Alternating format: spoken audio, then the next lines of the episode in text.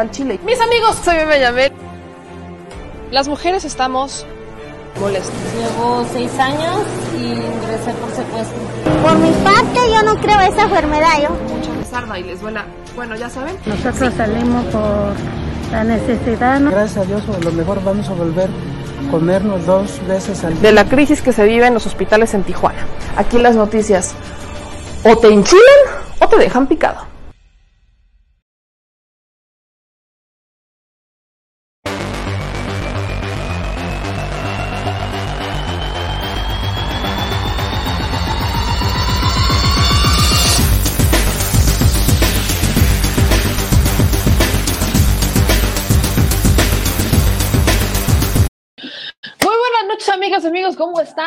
Bienvenidos al programa, bienvenidos a su Chile Noticiero con su Chile Servilleta, Meme Yamel. Quiero de antemano pedirles una disculpa porque por ahí veía los comentarios y por supuesto los contesté. Ustedes saben que yo, yo les contesto lo más que puedo, no, lo voy, no voy a mentir decir que todo, pero sí lo más que puedo. Y es que me decían que sea un poco más puntual y sí amigos, tienen toda la razón. Solo quiero recordarles algunas cosas. Me comparaban incluso con el equipo de los periodistas y bueno, les voy a decir algunas cosas. En equipo de, sin embargo, tienen un equipo de producción, tienen un equipo de producción amplio, tienen un presupuesto mucho, mucho más, mucho más grande que el de nosotros. Y eso les da oportunidad de que tengan a una persona que descargue los materiales, que haga la miniatura, que busque a los invitados, que encargue de hacer esto y el otro. Y ellos ya se encargan de conducir, obviamente están enterados, ellos manejan el contenido y ellos tienen toda la dirección, pero tienen un apoyo técnico. En el caso de Sin Censura, bueno, acuérdense que soy productora de Sin Censura Nocturna, un programa que hoy terminó un poquito más tarde. Y hay cosas de producción que se tienen que terminar, pero además Sin Censura también tiene ese equipo de producción del que yo formo parte, yo soy equipo de producción de Sin Censura y también hay un equipo de producción donde está gente en Chicago que se encarga de colocar los materiales. Entonces, bueno, ahí también hay un equipo de producción. Acá solo hay ping pong papas.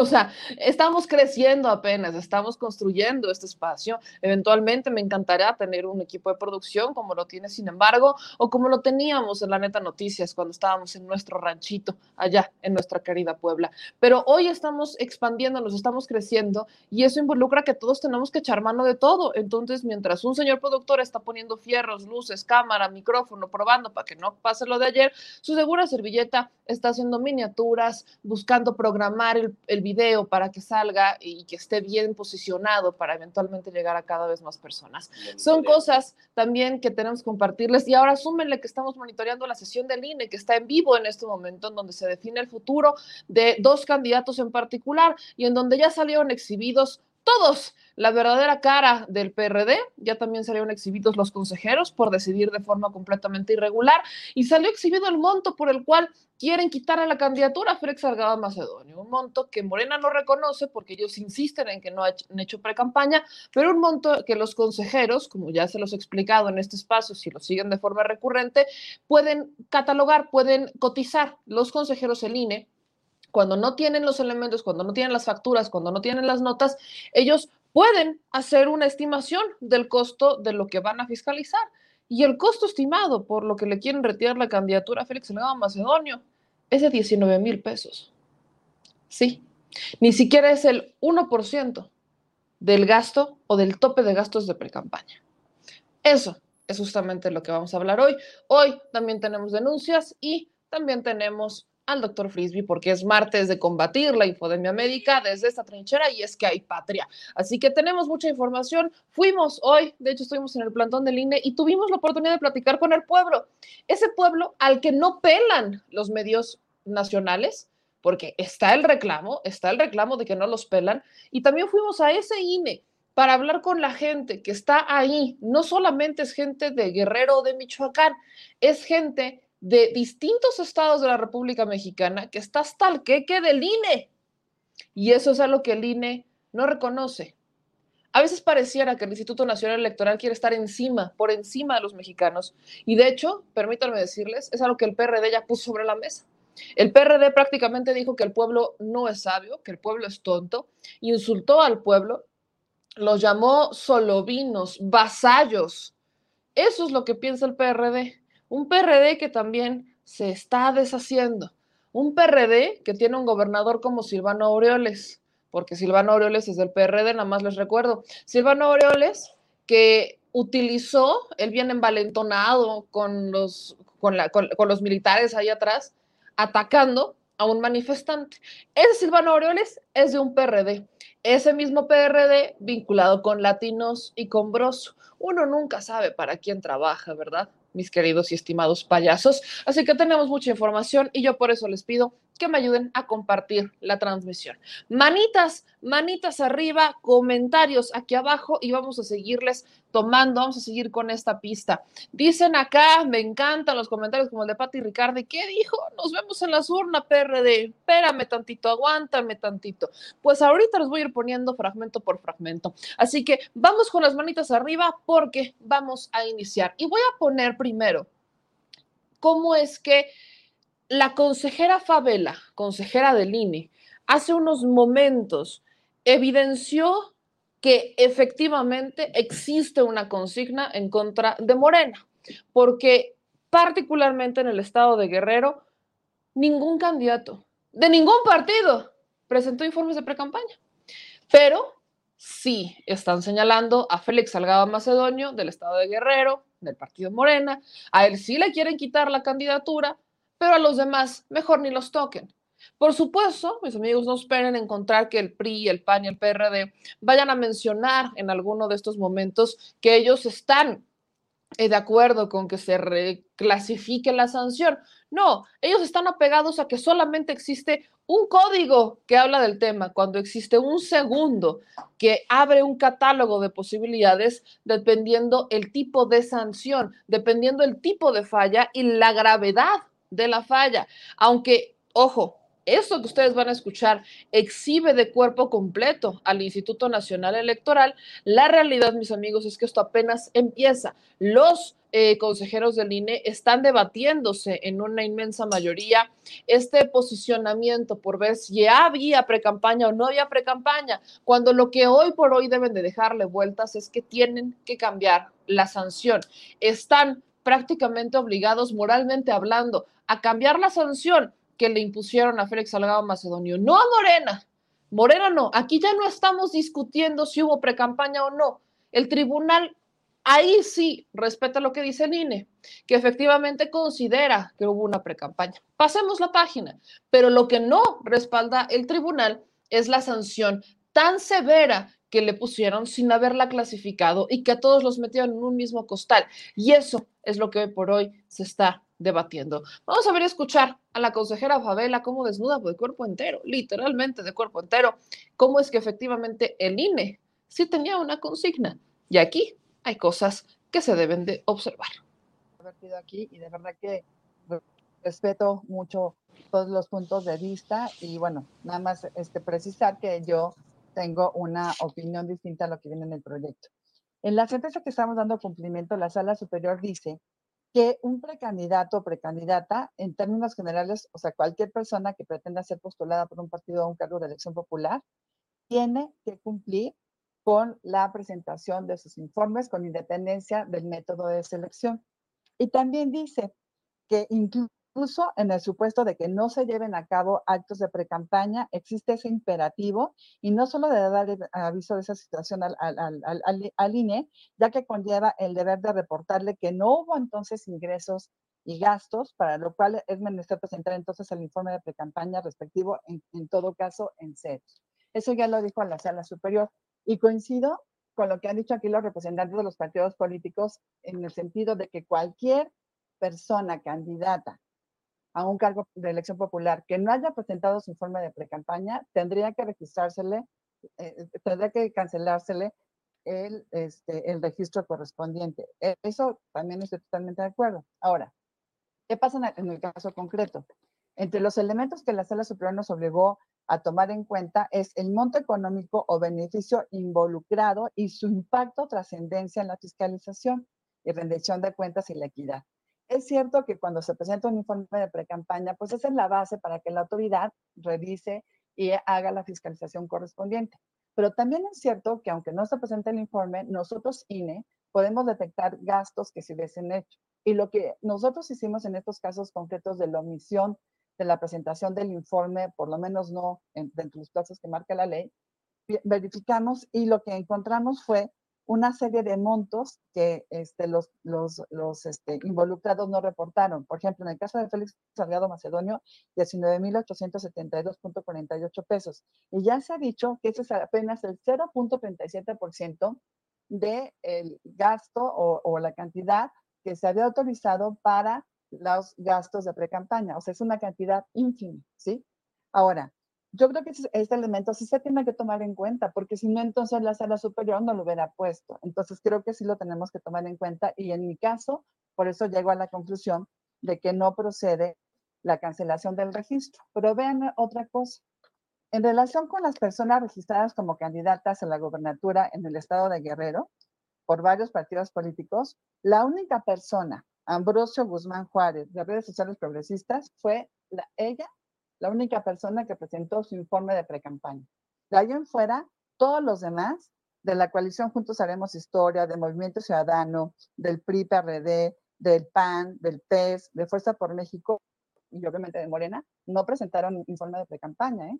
Y tienen ahorita una candidatura. Entonces, siguiendo lo que dice la sala superior, pues entonces la conclusión que tendremos que llegar es que tendríamos que iniciar un procedimiento oficioso, obviamente, para entonces verificar que estas personas no presentaron su, informe de gastos de pre-campaña y entonces llegar a la conclusión de este, cancelarles el registro. Y lo mismo sucede en, en, en, Michoacán. Ahí hay varias personas que no presentaron su, su informe de, de, de, de pre-campaña y este, entre ellos, obviamente, pero por ejemplo, hay una de Movimiento Ciudadano que no lo presentó y, este, y finalmente tiene el registro como la, la candidatura. Y eso lo pongo en consideración porque vuelvo a insistir, se tiene que exigir este requisito, el informe de precampaña, a todas las personas que han sido registradas como candidatas. Gracias. Sopas Perico. Eso es lo que dijo la consejera Favela, donde pone en evidencia que tanto en Guerrero como en Michoacán se dieron casos en donde hubo otros partidos y otros candidatos que no presentaron su informe de precampaña y que a ellos sí se les respetó la candidatura y no pasó absolutamente nada. Beatriz Claudia Zavala Pérez, que es otra de las consejeras, ella también ha puesto sobre la mesa que se tienen que hacer castigos ejemplares, que no se puede seguir permitiendo que este tipo de, acontecimientos ocurran. Ukibe Espadas, ¿no? uno de los nuevos consejeros, decía que, ojo, entró, entró de avanzada mencionando que condena cualquier tipo de agresión en contra de los consejeros y en contra del INE, pero que también considera que estos, eh, que, estas pues sí, estas sanciones no han sido proporcionadas, que han sido sanciones completamente desproporcionadas. Y con base en eso, creo que es que sí se tiene que poner sobre la mesa un asunto muy simple. ¿Qué tan grave fue el tema? Ojo, yo no estoy diciendo que Morena haya cumplido. Aquí sí hay una falla. Y la falla fue que no presentaron un informe de gastos de precampaña. Y el informe de gastos de precampaña puede ser no hubo precampaña. Listo. No hubo precampaña, está en ceros. Ese es el informe. Aquí el INE dice que se gastaron 20 mil pesos, particularmente en el caso de Félix Aragao Macedonia, por unas publicaciones que vio en Facebook y ahí la catalogaron. Obviamente, con lo que acabamos de escuchar de la consejera Adriana Favela, pues estamos viendo que el INE, hagan de cuenta que estaba supervisando lo que hacía Morena. Y Morena, y se le fue encima Morena, y se le fue encima Morena, y encontró la falla, encontró el error, y se les fue encima, y entonces resolvieron, pero resolvieron con una eh, situación completamente desproporcionada. Resolvieron, pues sí, en contra de un partido, pero no resolvieron de forma pareja. Y aunque todos y cada uno de ellos parece que pudieran tener los pretextos y pudieran tener eh, sus, pues sí, sus justificaciones, el hecho de lo que acaba de mencionar la consejera Diana Favela desenmascara y desnuda por completo, desnuda por completo el verdadero rostro del Instituto Nacional Electoral que no decidió de forma pareja. Si ellos están argumentando que el simple hecho de no haber presentado el informe de gastos de precampaña es para ameritar esta sanción de no ponerles y de no permitirles el registro como candidatos, entonces, dicho eso, tendrían que haberle quitado la candidatura a todos los que hubieran caído en esa misma circunstancia. Y ya vimos que hay otros partidos, todos los demás, prácticamente menos uno en Guerrero, de redes sociales progresistas, que no cumplieron. Así que, ¿dónde quedó el piso parejo? Pero, como les decía, mis amigos, esto no se queda aquí porque hubo tiro. El PRD, el PRD insultando a la inteligencia de los mexicanos, insultando a la inteligencia de muchos de nosotros, eh, se le fue encima a, pues sí, se le fue encima al, a los consejeros, se le fue encima particularmente al, al representante de Morena. La cosa, la cosa empezó con la respuesta que le da al consejero presidente Lorenzo Córdoba, que es a partir de ahí que voy a poner el video, ¿no? Lorenzo Córdoba en esta segunda ronda empieza a hablar sobre cómo está enfocada su decisión y cómo va a resolver el proyecto, ¿no? Él ya también ha mencionado cuál va a ser el sentido de su decisión y quiero que vean este momento en particular porque de ahí se desencadena todo. Empieza Lorenzo Córdoba, le sigue el representante del PRD, más bien le sigue el representante de Morena, luego el del PRD le empieza a atacar al de Morena y entonces sí, las cosas se empiezan a poner se empiezan a poner sabrosas. Vamos a ver, escuchar este momento que es el que me estaban pidiendo y es justamente este insulto que hace el PRD a la inteligencia de muchos mexicanos. Y si me permiten, déjenme quitar el mío, ¿verdad? Porque pues, no se lo quité. Ahora sí. En página 38, a propósito del precedente eh, que aquí se ha invocado en esta misma discusión, pues es muy clara. El presidente de, de, de David Monreal de Zacatecas en 2016. Eh, y en la página 38 la sentencia lo dice con todas las letras.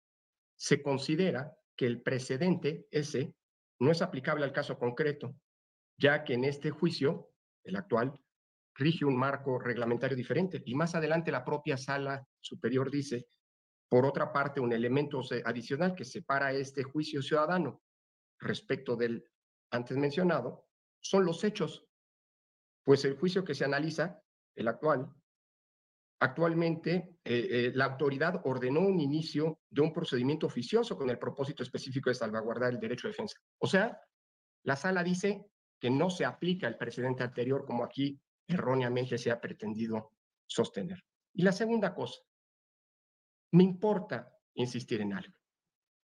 El INE no está en contra de nadie de ninguna fuerza política ni de ningún actor político. El INE observará, vigilará, corregirá o sancionará, eso sí, a quien o a quienes violen la ley electoral, sea quienes sean y pertenezcan al partido o al gobierno que fuere. Nuestro compromiso con la legalidad, como dije antes, con la imparcialidad, con la equidad y la transparencia de nuestras elecciones ha sido, es y será irrenunciable. Un compromiso, por cierto, tan vigente hoy como ayer y que viene de muy lejos de los casos extraordinarios, de casos extraordinarios como los de Pemex Gate o los de amigos de Fox, sancionados también en su tiempo por esta misma herradura. Ahora mismo se despliegan acciones que faltan a la verdad, que tuercen la lógica, vientos de abierta descalificación contra la autoridad electoral. Nuestra respuesta a ellos es el derecho, la constitución y la razón. De nuestra parte, siempre con respeto y con los argumentos que nos otorga la ley. El INE no pretende entrar en confrontación con ninguna fuerza política. No lo ha hecho y no lo hará por la simple y sencilla razón de que el INE no tiene adversarios como árbitro nos colocamos por encima de la disputa que se da naturalmente entre las partes, entre los jugadores, que son los protagonistas de la contienda democrática, ustedes, los partidos políticos. Y no se trata con afanes de superioridad como alguien erróneamente supone, para nada.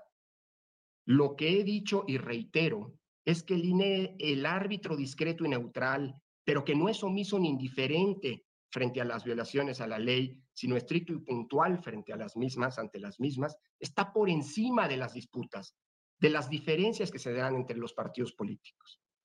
Los que hoy estamos lo que hoy estamos obligados a dictaminar pudo haberse evitado de manera llana, clara y simple. Se hubiera cumplido con la ley, así, sin otro enredo. Y es que eso es lo único que persigue el INE con esta decisión, que las reglas del juego que los propios partidos redactaron y llevaron a la Constitución y a la ley se cumplan, Miles de precandidatos de todos los partidos e incluso muchos del mismo partido Morena cumplieron puntualmente con su trámite fiscalizador y hoy compiten en igualdad de condiciones frente a los demás partidos. A su vez, miles de candidatos de otros partidos cumplieron con ese trámite y hoy conforman el paisaje de la contienda democrática. El INE, como puede verse, no está en litigio con ningún partido y con ningún candidato. El INE es una institución del Estado mexicano que simple y sencillamente aplica la ley. ¿Alguna otra intervención? Tiene la palabra con gusto el señor eh, representante de Morena, el licenciado Sergio Gutiérrez. Ahora, le voy a poner pausa ahí brevemente antes de ir ya con el doctor Héctor L. Frisby, que ya tenemos en línea, porque lo que acaba de decir Lorenzo es prácticamente que los fraudes nunca existieron, que todo han sido imaginaciones nuestras, sueños guajiros, ¿cómo se nos ocurre pensar nosotros en fraudes? Pues México moderno, y fraudes ya no existen. El último fraude que fue, este, ¿Quién fue el último fraude? Porfirio Díaz, quizás, ¿no? No sé, para el INE a estas alturas hablar de fraude es algo completa y simple y sencilla y llanamente inexistente, aunque bueno, muchos mexicanos tenemos otros datos. Y quizás el dato más contundente para el INE para medir el nivel de confianza es el nivel de abstencionismo, algo que debería de, o sea, si, si, hay tanta confianza, si el INE dice que hay tanta pinche confianza, ¿no? Que le tenemos muchísima confianza al INE, que ellos son tan impolutos y tan correctos, ¿por qué todavía tenemos un 40-50% de abstencionismo? ¿Por qué? ¿Pueden explicarlo? Porque la única explicación que existe es que no hay confianza en el proceso político ni en la democracia. Y un ente que juega un parte y un rol importantísimo en esa garantía es el INE. Si la gente confiara más en el INE, tendríamos procesos más democráticos, efectivamente existiría una democracia mucho más amplia y votarían muchas más personas. El INE tiene la chamba de promover la participación política, tiene la chamba de incentivar a la gente a que salga a votar. ¿Ustedes se sienten motivados por el INE? No. Y le han delegado la chamba a los partidos políticos porque también es la chamba de los partidos políticos. Pero ojo, la chamba de los partidos políticos es segmentada porque los partidos políticos tienen la chamba de promover la participación política entre sus simpatizantes y afiliados y tienen la principal chamba de tener cada vez más simpatizantes y afiliados, mientras que el INE esa chamba la tiene para la ciudadanía en general, sin color, sin ningún partido, para promover que salgan a votar las personas, y eso no lo ha hecho el INE. Pero ahora, como les decía, vamos a ver un poquito de esta rencilla entre el PRD y Morena. El representante de Morena responde a estos posicionamientos. Tengo, tengo entendido que el señor productor está bien pendiente de la transmisión en vivo, como va al tiro, porque está iniciando la tercera ronda. Todavía no están votando, todavía no van a votar, están todavía discutiendo, poniendo los temas sobre la mesa y esto está que arde, así que eso va para largo. Pero vamos a poner este pequeño fragmento para que le demos secuencia y vean cómo sí hubo una defensa de Morena, un insulto del PRD al pueblo y luego Morena volvió a salir al combate. Así que vamos a ver y escuchar este fragmento de nuevo.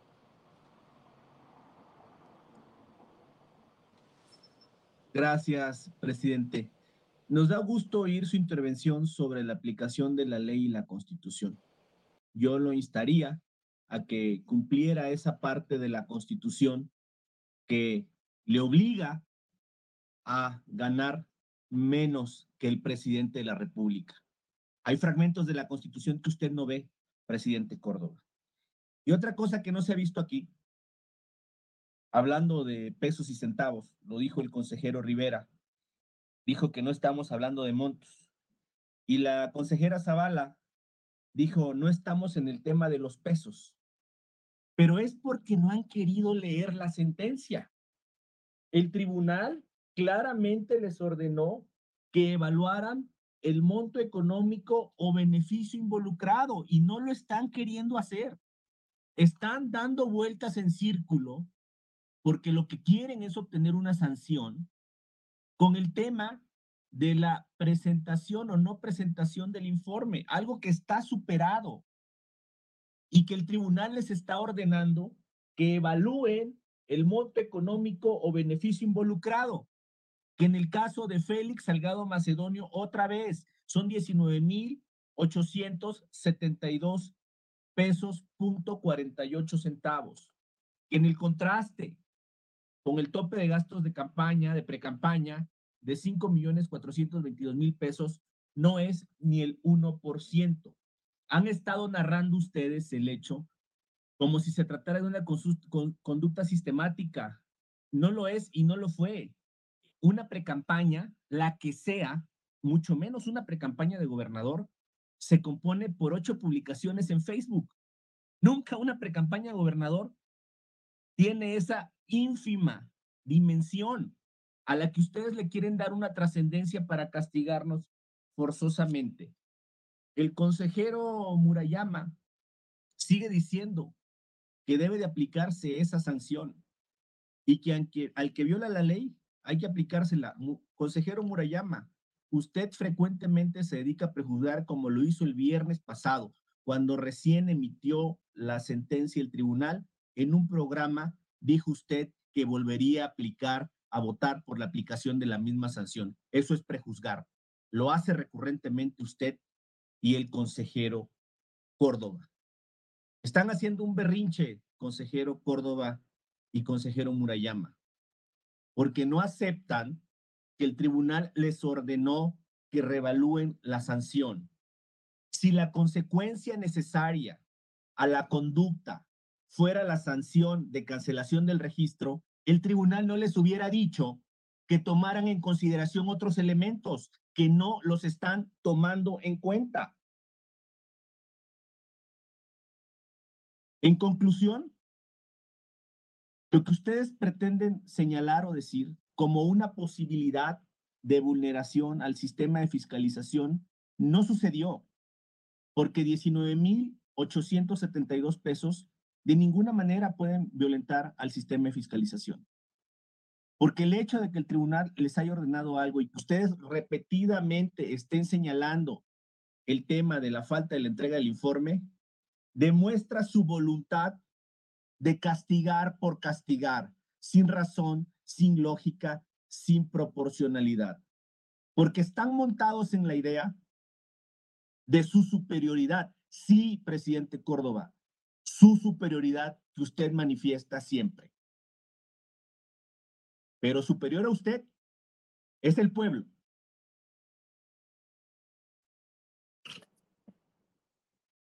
Muchas gracias por su intervención, diputado.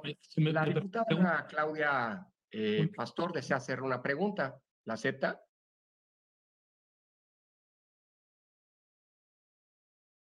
Diputado eh, González Luna. Gutiérrez Luna. Perdón, Gutiérrez, perdóneme, perdóname, Gutiérrez Luna, le ofrezco una disculpa. Perdón, perdón. Este, diputado Gutiérrez Luna, ¿la acepta? Sí, con gusto. Ah, adelante, diputada.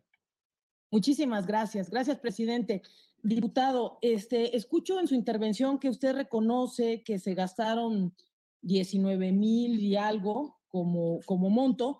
Y mi pregunta es, ¿por qué no presentaron los informes entonces con ese monto? ¿Y por qué cuando los presentaron, los presentaron en ceros? Si me puede responder, por favor. Gracias. A responder el diputado Gutiérrez Luna. Ojo, diputada, creo que se equivoca. Ese monto de 19.872 pesos es lo que la autoridad imputa y en lo que se basan los hechos para determinar que sí hubo precampaña. Por cuanto hace al tema de la presentación del informe o no, aunque es algo superado porque el propio tribunal ya lo resolvió, se lo voy a explicar. El partido Morena no registró como precandidatos porque evidentemente se consideró que ocho publicaciones en Facebook no constituyen una precampaña de candidato a gobernador. Nunca se ha visto en la historia política mexicana que se piense que ocho publicaciones de Facebook constituyen una precampaña. Evidentemente no estoy polemizando sobre eso porque hay un pronunciamiento judicial, pero se lo contesto ante su pregunta expresa. Gracias, gracias. Muchas gracias. Eh, Tiene una palabra el, el licenciado Clemente Ávila, representante del PRD. Quiero, hacerle una, una pregunta al... Ah, es pregunta. Es pregunta y luego... Está el licenciado Gutiérrez Luna, con mucho gusto. Con mucho gusto. Adelante. Gracias, Sergio. Oye, Sergio, eh, ¿cuándo vas a dar la instrucción para que se retiren eh, los provocadores que tienes afuera del INE y poder sesionar de manera tranquila en el Consejo General? Gracias, Sergio. A responder el diputado Gutiérrez Luna. No sé tú, pero yo estoy en el INE ahorita. Entré sin ningún problema. Deja de fingir y deja de maximizar cosas. Nadie te cree y nadie te pela, porque el PRD no existe.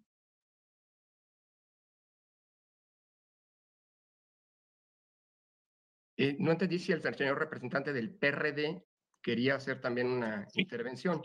Sí, es no, no, en segunda ronda. Por eso, porque Sí. lo tenía anotado Es correcto. con independencia de la pregunta. Está No, no. usted en segunda ronda. Perfecto. Adelante. Gracias, señor presidente. Pues como está claro, eh, evidentemente, pues quien comanda al grupo de choque violento en contra del INE, pues por supuesto que va a dejar pasar a uno de los lugartenientes de esa actitud y de esa acción para evidentemente querer eh, meter miedo o presión a las autoridades del Instituto Nacional Electoral, que por lo que he escuchado mantendrán firmemente con autonomía e independencia eh, la resolución que hace 10 días tomaron y que, eh, como bien se establece, lo único que el tribunal hizo fue eh, regresar eh, para individualizar las sanciones. Hoy creo que con esta nueva resolución está claro que se han individualizado las sanciones. Y una de las sanciones individualizadas es la cancelación del registro, tal y como marca la ley, de un personaje como Félix Salgado, que no presentó el informe de gastos de pre-campaña y que lo hizo con dolo. Y me refiero a que esto es una parte muy importante porque tanto Félix Salgado como eh, su partido político al cual usted representa eh, fueron eh, requeridos por la autoridad administrativa para presentar el informe de gastos eh, de pre-campaña. No una, no dos, muchos. Eso es lo que dice el representante del PRD, ¿no? Llamó provocadores a los de allá afuera, a los que están allá afuera. Ahorita más adelante les voy a demostrar que no son provocadores. De hecho, la gente que está allá afuera no, no, no, no comparte lo que dice el Instituto Nacional Electoral ni lo que dicen los representantes políticos. Y solamente para irles actualizando, ya están votando los consejeros y las cosas simple y sencillamente no pintan nada bien. Así que eh, el toro va a estar muy enchilado. Ya no es tigre, es toro. Voy a poner nada más unos minutos de esta transmisión eh, en vivo de cómo es que están votando y cuáles son los argumentos que están dando en este momento, porque efectivamente las cosas... ¿Qué pasó, señor productor? Ah, ok. Ya están en otra cosa, entonces voy a, solamente voy a regresarle unos minutos a la votación que ya efectivamente se habría dado en el caso de eh, Félix Salgado Macedonio y los, pues, los consejeros no, parece que no, no, la, la votación no fue favorable para Félix, así que permítanme, nada más le regreso tantito por acá para que podamos ver y escuchar. grave- a gravedad mayor como la inclusión de la técnica de auditoría de hallazgos, como ella lo propuso. Consejera Norma de la Cruz, En contra. consejero Kiva Espadas, En contra. consejera Adriana Favela, En contra. consejero Martín Faz, En contra. Consejera Carla Humphrey, A favor. consejero Ciro Murayama, Favor.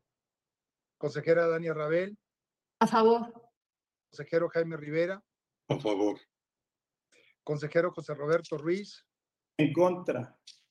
consejera Claudia Zavala, A favor, secretario. consejero presidente Lorenzo Córdoba, A favor. Presidente, los engroses son aprobados por seis votos a favor, cinco votos en contra. Y tal y como lo establece el reglamento de sesiones, procederé a realizar los engroses de conformidad con los argumentos expuestos y a incorporar el voto particular que en su caso presente el consejero José Roberto Ruiz Saldaña. ¿Es cuánto, señor presidente? Eso, mis amigos, quiere decir que le retiran la candidatura a Félix Salgado Macedonio, también a Adela Román, votaron en particular por Walton, eh, ahí sí votaron por separado. La votación con Walton, mis amigos, es que la candidatura de Walton no procede, por lo que no puede aspirar a ninguna gubernatura. Eso es algo que también se menciona. El INE mantiene las sanciones de pérdida de registro. Se quedan sin registro Félix Salgado Macedonio, Pablo Amilcar Sandoval, Adela Román Ocampo. Y la sanción económica va contra Luis Walton, porque Luis Walton tendría voluntad y disponibilidad para aclarar sanciones. El INE, el INE le señaló 18 mil pesos y aclaró que gastó 502 mil, dice aquí con Luis Walton. Eh, se reitera la pérdida de candidatura para Félix Salgado Macedonio. ¿Quiénes votaron a favor de esto? Claudia Zavala, Carla Humphrey, Jaime Rivera, Dania Rabel, Ciro Murayama y Lorenzo Córdoba. En contra votaron a Diana Favela, José Roberto Ruiz, Uquique Espadas, Martín Faz y Norma Irene de la Cruz ella cambiaría su voto. Entonces, eso es lo que acaba de pasar en estos momentos. Entonces, eso, mis amigos, esto no acaba aquí. Esto sabemos que no acaba aquí. Ya habría advertido Félix Salgado Macedonio que, ojo, eso va a regresar a Guerrero, pero ahí por lo que queda del toro de Guerrero. Vamos a alternar temas, vamos a alternar temas porque esto todavía no acaba, vamos a todavía retomar un poco de lo que está ocurriendo en el Instituto Nacional Electoral más adelante, pero también tenemos mucha más información. Y mis amigos, hoy fue martes, martes del pulso de la salud, un martes en donde hay mucha, mucha información y en donde hay patria, sí, ya se habla de que comenzarán los estudios para la vacuna patria, esta vacuna mexicana que eh, a la que en realidad tiene muchísima fe eh, México, el gobierno mexicano le tiene mucha fe, una fe que incluso hacen la comparación como si con la vacuna patria pudieran ya ir regularizando un esquema de vacunación, pero ojo, esto no los vamos a saber hasta que se terminen los estudios, hasta que lleguen a la fase 3, se apruebe su uso de emergencia, como se hizo con todas las demás. Pero como yo no soy experta, mis amigos, tenemos que hablar de estos y muchos más temas con los expertos y por eso le agradezco muchísimo la paciencia y le espera al doctor Héctor L. Frisby, porque aunque yo sé que se nos duerme temprano porque mañana se despierta temprano, hay muchas preguntas que ustedes me han estado haciendo y otra vez tenemos el tema de exceso de muerte, que es algo que han preguntado muchos, y hay también estas variantes que están atacando a la población más joven, así que vamos a tener que hablar del tema. Y yo saludo con muchísimo gusto, como todos los martes, al doctor Héctor L. Frisby. Doctor, ¿cómo está? Buenas noches. Muy bien. me duermo temprano, sí, es que me despierto entre 3 y 4 de la mañana, entonces sí tengo que dormirme temprano, como pollito. Yo sé, doctor, ya, estamos a punto de, darle con todo esto, ya, ahora sí, la arrollamos desde acá. Aquí apenas son las 9 y 20, entonces no, ya hasta me tomé un cafecito ah. para aguantarles el paso. Ay, ya estaba yo con el pendiente, yo como vivo en horario, horario de centro, yo así, se tiene que pues vamos a entrarle, vamos a entrarle, doctor. Tenemos todavía. Tenemos, tenemos temas, tenemos temas y quisiera empezar con el tema de las variantes. Eh, tenemos esta, este pensamiento de que el COVID solamente está afectando a los adultos mayores o a las personas que tienen este, algún tipo de comorbilidad, pero hay variantes que ya están, ya están atacando mucho más a la población más joven y aquí creo que viene una problemática porque hay mucha confianza en este sector, que es el que sale de vacaciones, el que anda mucho más eh, desprotegido, el que vemos en romances en la calle, en romance en tiempos de COVID. Entonces, doctor, ¿qué pasa con estas dos variantes? ¿Qué tan peligrosas son? ¿Cómo, cómo las entendemos? Bueno, no tengo nada en contra de los romances antes de que vayan a decir algo. Este, bueno, es muy importante, saquen su cuaderno y anoten, porque esto que vamos a platicar hoy va a ser el tema dentro de dos o tres semanas en la plática del martes, van a ver. Y va a ser el tema de plática porque van a pasar cosas muy interesantes. La primera es que hay dos variantes una es conocida como la variante brasileña, que es la variante P1, P de Pedro 1. Y eh, es la variante brasileña, o hay quien le dice por, su, por sus características, que es muy parecida a la de Inglaterra, le dicen la, variante Bolsonaro, para hacer una hipérbola y pegarle. Ya ven que ni les gusta eso de utilizar la salud pública para pegarle a los políticos. Y entonces la otra variante es la variante de Londres, es la la variante B117. Esas dos variantes tienen una característica muy importante. A los virus hay que medirles dos cosas muy importantes. Una es el R0. El R0 de la transmisión de una epidemia, una pandemia por un virus, es cuántas personas se van a infectar de una persona infectada. En este caso, SARS-CoV-2 es de 3, es decir, una persona infectada infecta a 3. Ese es el R0. Y después hay otra cosa que hay que medirle a las pandemias, que es el SI. El SI es el intervalo de la serie. Y eso lo que mide es el tiempo que pasa de que una persona se infecta a que la otra persona empieza a presentar síntomas.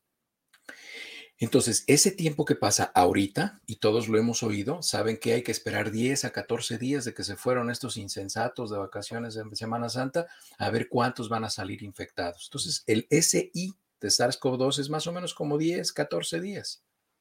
Las variantes P1 y B117 tienen un intervalo de la serie, un SI, de 3 a 5 días.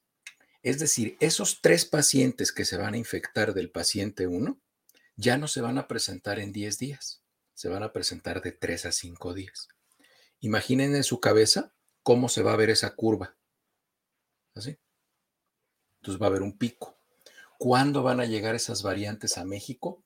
Ese es el reto. En México no se hace secuenciación viral habitualmente. Y entonces, bueno, pues vamos a empezar a ver que en algún sitio de México van a empezar a incrementarse los casos exponencialmente. Entonces irán y harán la secuenciación viral y dirán, oigan, sí, ahí ya hay P1, ahí ya hay B117, llegó hace una semana. Y entonces en ese momento se tendrán que hacer las medidas de contención. ¿Qué otra característica tienen estas dos variantes? Estas dos variantes tienen la característica de que atacan personas de la tercera y la cuarta década de la vida. La tercera década de la vida va de los 20 a los 30 y la cuarta década de la vida va de los 30 a los 40. Es decir, ataca gente mucho más joven y se incrementa el número de casos que necesitan hospitalización. Y es por eso que yo pienso que en unas tres semanas se va a estar hablando en el martes de la salud de lo que ya se está hablando en Canadá, se está hablando aquí en Estados Unidos y lo contemplaron también en Europa y lo están haciendo. Las vacunas, los esquemas de vacunación de dos dosis, va a ser preferible, mejor poner una dosis a más personas, bajar la edad del grupo de personas a los que se está vacunando para que se expanda el número de personas y de esa manera se disminuye la velocidad del desplazamiento de los casos y se disminuye la posibilidad de que se presenten picos que rebasen la capacidad hospitalaria y además que no es porque se desprecie a los grupos de alto riesgo, que eran grupos mayores de 65 años, en fin, pero es mucho más grave desde el punto de vista productivo para una nación que una persona de 25 años, de 35 años, de 40 años pierda su capacidad laboral o incluso muera porque se pierden años de productividad, años de producción económica. Entonces se van a tener que modificar los esquemas de vacunación, como ya se está haciendo en, Canadá, como ya se está haciendo aquí en Estados Unidos, para que se alcance un mayor número de personas. Mucha gente va a decir, bueno, eso es grave porque no se va a acabar, no se va a alcanzar la eficacia del 98% y tal. Acuérdense que con una sola dosis, con una sola dosis, todas las vacunas que tenemos de dos dosis alcanzan una eficacia entre el 60 y el 70%. Eso no es malo. Si consideran nuevamente, les repito, que la vacuna de influenza tiene una eficacia de 56 a 58% y es considerada una buena vacuna, entonces no estamos tan mal, estamos incluso como 10 puntos porcentuales mejor con una sola dosis de la vacuna. No es lo ideal, no es lo que se planteó en el protocolo original, pero recuerden, los protocolos de vacunación se van modificando con nuevas enfermedades como esta, dependiendo de cómo se van desplazando las pandemias. Entonces, que no se sorprendan y recuerden que lo escucharon aquí para cuando digan, sí, claro, eso lo, lo oí hace tres semanas. Es muy probable que se vayan a modificar los esquemas de vacunación, que se baje la edad de las personas que se tienen que vacunar, porque ya van a llegar a México las variantes P1 y B117. Ahora, doctor, ahora que me están mencionando esto, eh, la pregunta que hacen ya y empiezo a ver acá es que, pues, ¿cómo vamos a hacer este ajuste en México, este esquema de vacunación, este ajuste, cuando todavía no tenemos todas las vacunas. ¿Qué tan complicado sería, al menos aquí en México, vamos a traducirlo para acá, hacer estos ajustes? Miren, e, en México tengo entendido que ya vacunaron como a 9 millones de personas, casi 10, están muy cerca. Así es. México, México tiene 125 millones de habitantes, de los cuales yo creo que son elegibles para ser vacunados por opción, porque hay gente que no se quiere vacunar, y por edad, alrededor de 95 millones de personas. México ya vacunó al 10% de la población objetivo. No va mal México. Ojalá fuera mejor. Digo, ojalá hubiera mucho más gente vacunada. Pero ustedes pónganse a pensar que van a llegar mucho más vacunas. Van a llegar como 5 o 6 millones de vacunas en el próximo mes. Esas pueden ser para completar segundas dosis de personas que ya se vacunaron o pueden ser para darles a más personas y aumentar la capacidad. Entonces ya van a tener como 16, 17% de la población. México no va mal, México va bien. O sea, Miren, compárense, por ejemplo, con Nevada, el estado de Nevada aquí en, Estados Unidos. Las Vegas va a iniciar la vacunación este próximo viernes. Nadie se ha vacunado en Las Vegas de la gente que vive ahí. Entonces, tengan un poco de perspectiva internacional. Yo sé que les gusta tirarle y está bien, exíjanle al gobierno. El gobierno está para que les exijan. El gobierno no está para que les echen porras, es su obligación, no están haciendo ninguna gracia. Pero no va mal México. Ahora, las preguntas, porque ya voy a empezar a meter preguntas entre los temas. Las de, justamente... las no la contesto, porque ya... son muchas, son muchas. ¿No, ¿No quiere entrar con eso? No, no, me dan náuseas. Mire, doctor, vamos con las que sí, con las que sí. Dice Lupita Zarate que su abuelita tiene una duda de que le hayan puesto la primera dosis. ¿Qué pasaría si se pone tres? Si se pone tres, Nada, no aumenta la, no aumenta, no es, no es, no es acumulativa la inmunidad. Lo más probable es que como ella ya va a estar sensibilizada por la primera y la segunda vacuna, cuando se ponga la tercera va a tener muchos síntomas, efectos secundarios y su inmunidad no va a incrementar. Entonces no tiene ninguna, los beneficios potenciales son nulos y los riesgos potenciales son importantes. Nos dice aquí Patricio Rangel, ¿cuánto dura la vacuna Pfizer? ¿Cuánto dura? Supongo que están preguntando que cuánto tiempo va a ser efectiva. Fíjense que los cálculos son, el marco de referencia es el virus de la influenza.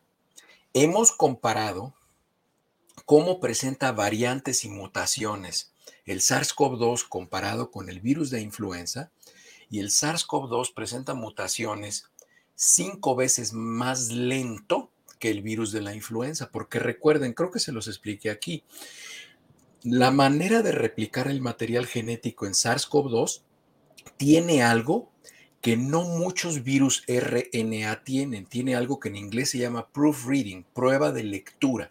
¿Eso qué significa? Que cuando un virus saca una cadenita de material genético para su siguiente generación, pasan por una aduana y eso lo lee. Y si no está muy parecido o igual al original, lo desecha. Eso no lo tienen los virus RNA como los virus, el virus de SARS-CoV-2. Habitualmente los virus RNA son virus muy torpes desde el punto de vista de replicación genética y presentan muchas mutaciones. Aún así, SARS-CoV-2 en este momento histórico, desde que lo identificamos originalmente, debe llevar entre 70 y 90 mil mutaciones. Este, son muchísimas las que ha presentado, pero son pocas las variantes relevantes y cuando una variante tenga una relevancia biológica muy importante, que tenga una mortalidad geométricamente significativa, que tenga un R0 que en vez de ser de 1 a 3 sea de 1 a 10, en ese momento ya no le llamamos variante, ya le llamamos cepa, lo ascendemos de categoría por su relevancia biológica. En este momento ninguna variante tiene ese mérito todavía. Acá nos pregunta para contestar la pregunta. ¿Y eso qué significa? Eso significa que si el virus de influenza hace que se necesite una, una vacuna diferente cada año, esta es muy probable que sea cada cinco años. Esa es una pregunta que nos venían haciendo ya también desde hace algún largo tiempo. Pero ahora vamos con otra. Una persona nos dice, Hilda Pacheco, ¿y qué pasa si se pone solo una dosis? ¿Qué tan protegida Lo que sucede, acuérdense, cuando se pone una sola dosis, se alcanza una eficacia aproximadamente del 65%. ¿Cómo se calcula eso de la eficacia? ¿Eso significa que tengo el 65% de protección y tengo el 35% de riesgo de enfermarme? No. Eso significa que si se enferman, si se infectan y se enferman, el tamaño de enfermedad que les va a dar es del 35%, es decir, les va a dar un tercio de la enfermedad. Entonces probablemente tengan un poquito más de moquitos, un poquito más de fiebre, pero no se van a enfermar como para llegar al hospital o como para llegar a terapia intensiva o como para morirse. Necesitan, necesitarían ser personas con un estatus de salud muy malo para que con ese 35% de infección se complicaran o tuvieran una enfermedad grave. Eso es lo que significa. Entonces, con una dosis alcanzan el 65-70% de protección y con las dos dosis es que alcanzan esas maravillosas cifras de 96, 98, 100%. Acuérdense, acuérdense que lo dijimos, lo dijimos aquí, lo he dicho en otros programas y no, no he oído a nadie que lo haya dicho. Entonces, acuérdense, las vacunas se van a clasificar antes de COVID y después de COVID. Así va a ser la clasificación de las vacunas. Cuando hablemos de una vacuna en dos, tres, cinco años, van a decir, esta vacuna es post-COVID. ¿Eso qué significa? Que un 60% de eficacia es malón. Tiene que ser como del 80% del esquema completo o mayor. Porque, les repito, la vacuna de influenza es considerada una buena vacuna y su eficacia es del 56, 58%. Ahorita, si ustedes salieran con una vacuna para COVID-19 y dijeran, no, es buenísima, tiene el 60% de eficacia, la tiran a la basura. Nadie se la va a querer poner. Van a andar diciendo lo que andan diciendo ahorita. Es que la China nada más tiene un 80% de eficacia. Pues oye, pues está buenísima. Está buenísima. Díganle a los peruanos si no la quieren. No, hombre, ¿para qué nos ponemos en eso? No, hombre, van a decir, sí, deme todas. Hay hasta memes que ya hacen al respecto justo de ese tema. Ahora, acá voy con una pregunta. Gus Mendoza, y gracias por los 5 dólares de superchat que nos mandas. Eh, si yo y mis papás ya estamos vacunados, ¿nos podemos reunir con personas que estén vacunadas sin que haya peligro de enfermarse? Y claro, exactamente. Ahorita las reuniones van a ser de vacunados con no vacunados, que bueno, pues las vacunaciones, las reuniones van a ser del este, Instituto de la Salud en Plenitud, ¿verdad? Este, van a ser puras reuniones de bastoneros, ¿no? Este... Van a ser muy divertidas. Exactamente, sí. Entonces van a bailar con los ojos. Pero sí, sí, claro, esa es una de las ventajas que va a haber si se hacen reuniones de personas que ya están todos vacunados, pues bueno, este, es muy difícil que se puedan enfermar. Es prácticamente imposible que se puedan enfermar entre ellos. Acá nos dice Hugo Salgado, eh, ¿qué calidad podría llegar a tener la vacuna Patria, que es una vacuna, de hecho, de la que se habló hoy, que ya va a iniciar sus procesos de prueba? ¿Qué tanta confianza se le puede tener a la investigación mexicana en tema de vacunas? Toda la, toda la confianza. Recuerden que hace 30 años, hace 30 años, Birmex Biológicos y Reactivos de México tenía la división que hacía las vacunas, que es esta que ahora está haciendo la vacuna patria, y México exportaba vacunas a 20 países del mundo. México era un líder en programas de vacunación y prácticamente la división de vacunas se terminó en Birmex en el año 2009, en la pandemia de influenza, que se pidió un préstamo para hacer la vacuna de influencia del H1N1 y México eh, pidió un préstamo justamente para hacer la vacuna de mil millones de pesos para hacer la vacuna, para desarrollarla y ese dinero nunca se supo en dónde quedó. Y no se desarrolló la vacuna. Y ¿A dónde quedó la bolita? Y se, se, cerró la división de, de vacunación. Investíguenlo, googlealo, me, me investiga eso. En 2009, mil millones de pesos de préstamo para la elaboración, desarrollo, este, lo que se llama investigación y desarrollo de la vacuna para H1N1. No se hizo absolutamente nada y nadie supo dónde quedó ese dinero. Aquí nos pregunta Evelia que por qué se dice que no nos vacunemos. Yo no sé quién dice, ¿verdad, mi querida Evelia? Pero aquí decimos exactamente lo opuesto. Pero dice Evelia que por qué hay tanta desinformación al respecto, que qué contienen las vacunas. Las vacunas, depende de qué vacuna estén hablando. Aquí hay muchas vacunas. Estas vacunas COVID están utilizando diferentes técnicas que no son nuevas. Acuérdense, la técnica que más le genera inquietud a la gente son las vacunas RNA. Las vacunas RNA se han estado ensayando y utilizando hace más de 12 años para dos enfermedades, HIV y malaria. ¿Por qué no se han desarrollado plenamente y por qué no están disponibles en el mercado? Porque no había presupuesto y no había suficientes pacientes para hacer fases 3 numerosas y representativas. En bioestadística, cuando no tenemos suficiente número de pacientes, decimos que el poder de la investigación no es bueno. El poder es directamente proporcional al número de casos. Entonces, como no teníamos suficiente dinero para hacer investigación, no se habían acabado de desarrollar las vacunas RNA y ahí les va otra primicia. Al final de este año van a ver que va a salir al mercado la vacuna para HIV y la vacuna para la malaria. ¿Por qué? Porque la técnica, la, la, estructura científica para desarrollarlas es exactamente igual que la vacuna de Pfizer y la de Moderna, y entonces se va a avanzar mucho en el conocimiento, y entonces ya se va a tener la certeza de que sí funciona la vacuna, y entonces va a salir al mercado la vacuna de HIV y la de malaria, y todo eso va a ser con base en la experiencia que se está ganando con estas vacunas. Pero las vacunas son seguras y efectivas. No se vayan con la finta de lo que dicen por ahí uno que otro mamarracho. Ahora aquí, doctor, aquí hay, una persona que nos dice que es de Las Vegas, Raf, que él ya lo vacunaron y que ya le aplicaron las dos dosis eh, hace dos meses en Las Vegas. Nos ah, está diciendo esto. Ok, perfecto. Entonces, este, digo, yo tenía la información equivocada. Aquí eh, justo para irle actualizando con esto, hay varias preguntas que me han hecho y ya voy viendo que hasta llegaron los que dicen que nos van a cambiar el ADN con las vacunas, así que eh, entrando en, en polémicas que ya hemos debatido, el tema de el exceso de muertes sigue siendo una disyuntiva muy polémica, que yo veo que todavía hay gente como que no lo termina de entender a qué se refieren o por qué hay cifras, eh, por ejemplo el INEGI, ¿no? Que reporta más de 300 mil y eh, la Secretaría de Salud que sigue reportando menos. ¿A qué se debe y de qué hablamos cuando estamos viendo exceso de muertes? Ahí les va. Saquen su cuadernito y saquen la pluma. Ahí les va. Exceso de muerte tiene tres sinónimos. El exceso de muerte se conoce como desplazamiento de mortalidad, que es el término más aceptado. ¿Por qué? Porque nos habla de que se desplaza, es decir, es un movimiento, es, un proceso dinámico. El exceso de muerte es algo cuantitativo y nada más hablamos de un número y eso nos llama mucho la atención. El otro se llama exceso de mortalidad y el otro es la tasa de exceso de muerte. Esos son, esos son los términos que se utilizan como sinónimo que significan lo mismo. ¿Cómo es este desplazamiento de la mortalidad?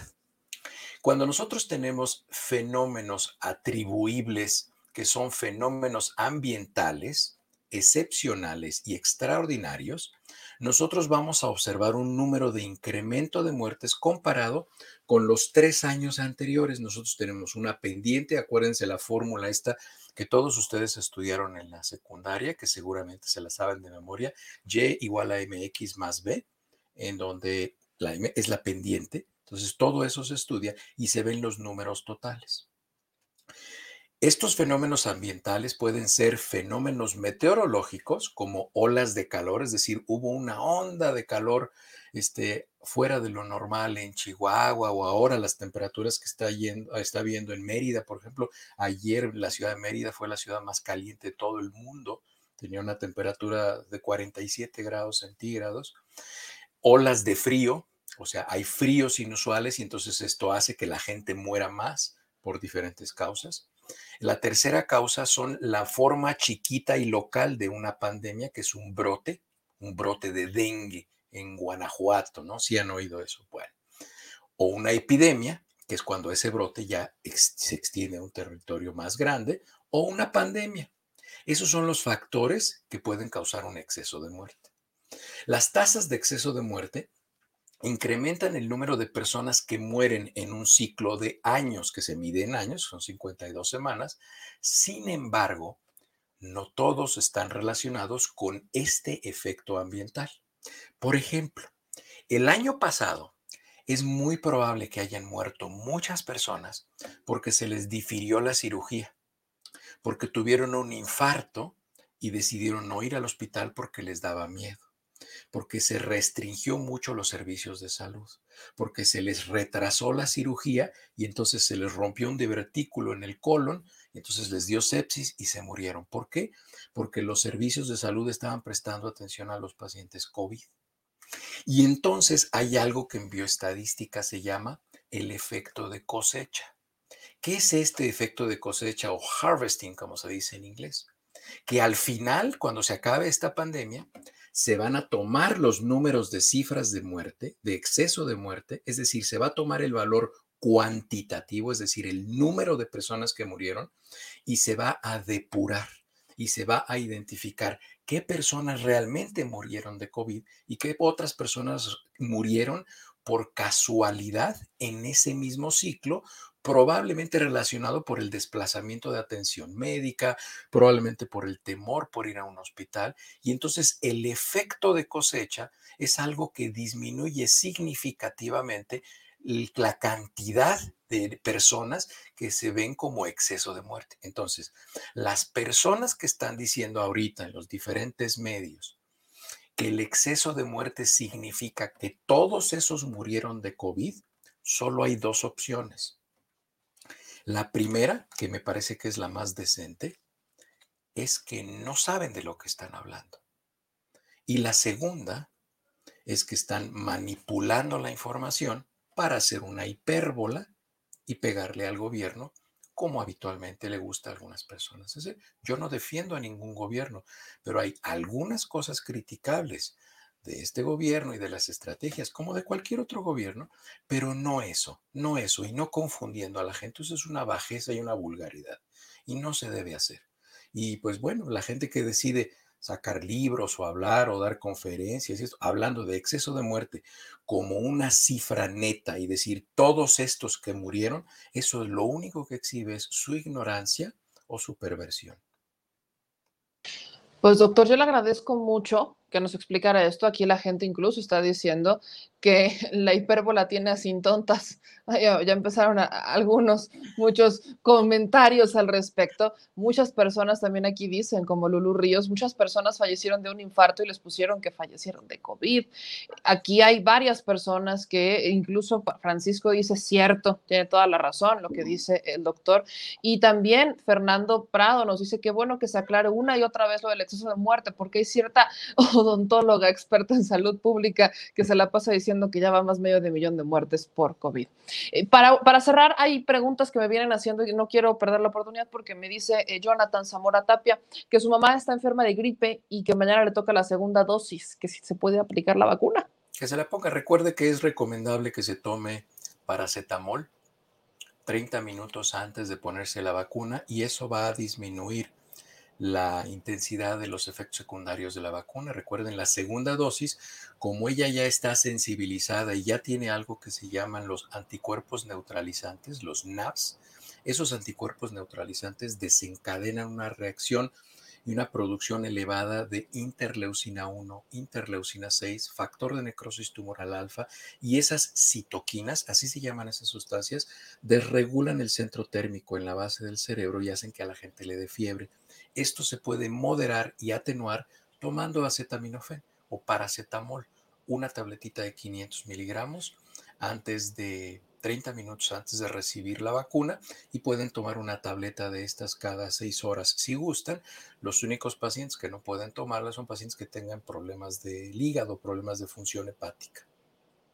Y para cerrar aquí, es una pregunta que ya veía y que, qué bueno que me la recuerdan, que por qué se dice que no se quiere vacunar a los médicos que están en huelga. ¿Usted qué opina, doctor, sobre este esquema de vacunación en donde a los doctores que no están en esta primera línea los han estado dejando para cuando les toque? ¿no? Doctores que están en la primera línea y que están mucho más cerca del COVID son a los que están vacunando, pero hay otras especialidades a las que están dejando fuera. Como doctor, ¿qué opina de esto? No entiendo por qué esa estrategia la están haciendo en México, no la entiendo. La verdad es que yo no acabo de entenderla porque miren, los médicos y los odontólogos que están viendo pacientes COVID son todos, porque recuerden que el 80% de los pacientes COVID son pacientes asintomáticos, no lo saben. Entonces, todo, toda persona que está expuesta a otra persona a una distancia de menos de un metro y medio por más de 15 minutos en un espacio cerrado está potencialmente expuesto a un paciente infectado por COVID y se puede enfermar. Entonces, no entiendo esta estrategia. A mí me parece raro que la estén politizando, jerarquizando socioeconómicamente. A mí me parece un error. Hay que ser muy respetuosos con la salud pública, muy, muy respetuosos. ¿Y qué médicos y qué odontólogos están viendo pacientes COVID? Todos. Solamente los médicos que se dediquen a administración o, o este tipo de cosas. Bueno, pues si viajan en el metro, en el metro se van a exponer a pacientes COVID.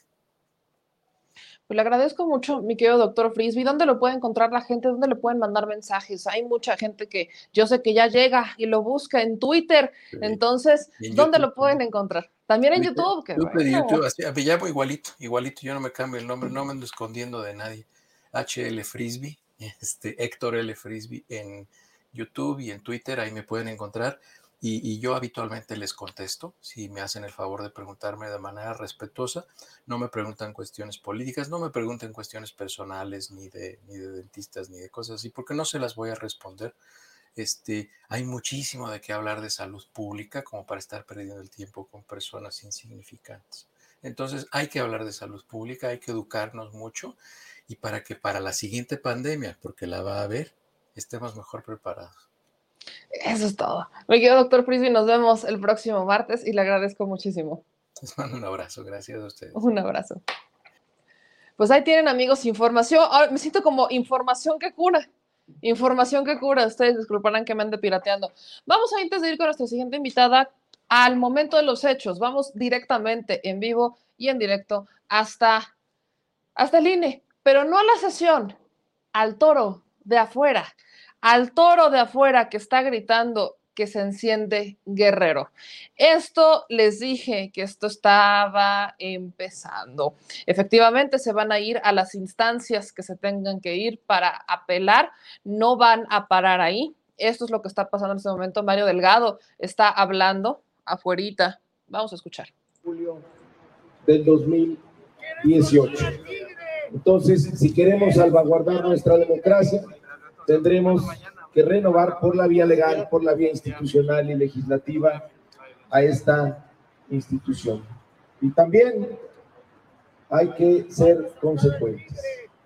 Si somos patriotas, si defendemos a nuestro país, también confirmamos que vamos por uno de los recursos que están establecidos en la Constitución para sancionar a los traidores a la patria, que es el juicio político. Y hoy traicionaron nuestra democracia.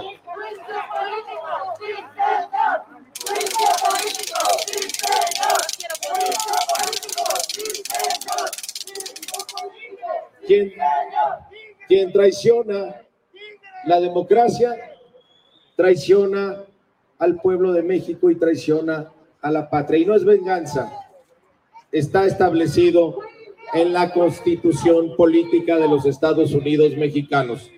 Compañeros, compañeros, compañeras, la lucha sigue. Vamos con mucho ánimo porque miren, no hay nada que esté sobre el pueblo. Con el pueblo todo, sin el pueblo nada. Y en México, en el México de Andrés Manuel López Obrador, en el México de la cuarta transformación, el pueblo manda. Así que vamos rumbo a la victoria. Vamos a terminar. Vamos a terminar como siempre terminábamos, terminamos nuestros eventos en Morena, recordando que todas y todos somos mexicanos con el himno nacional. Gracias a todos y a todas. Muchas gracias.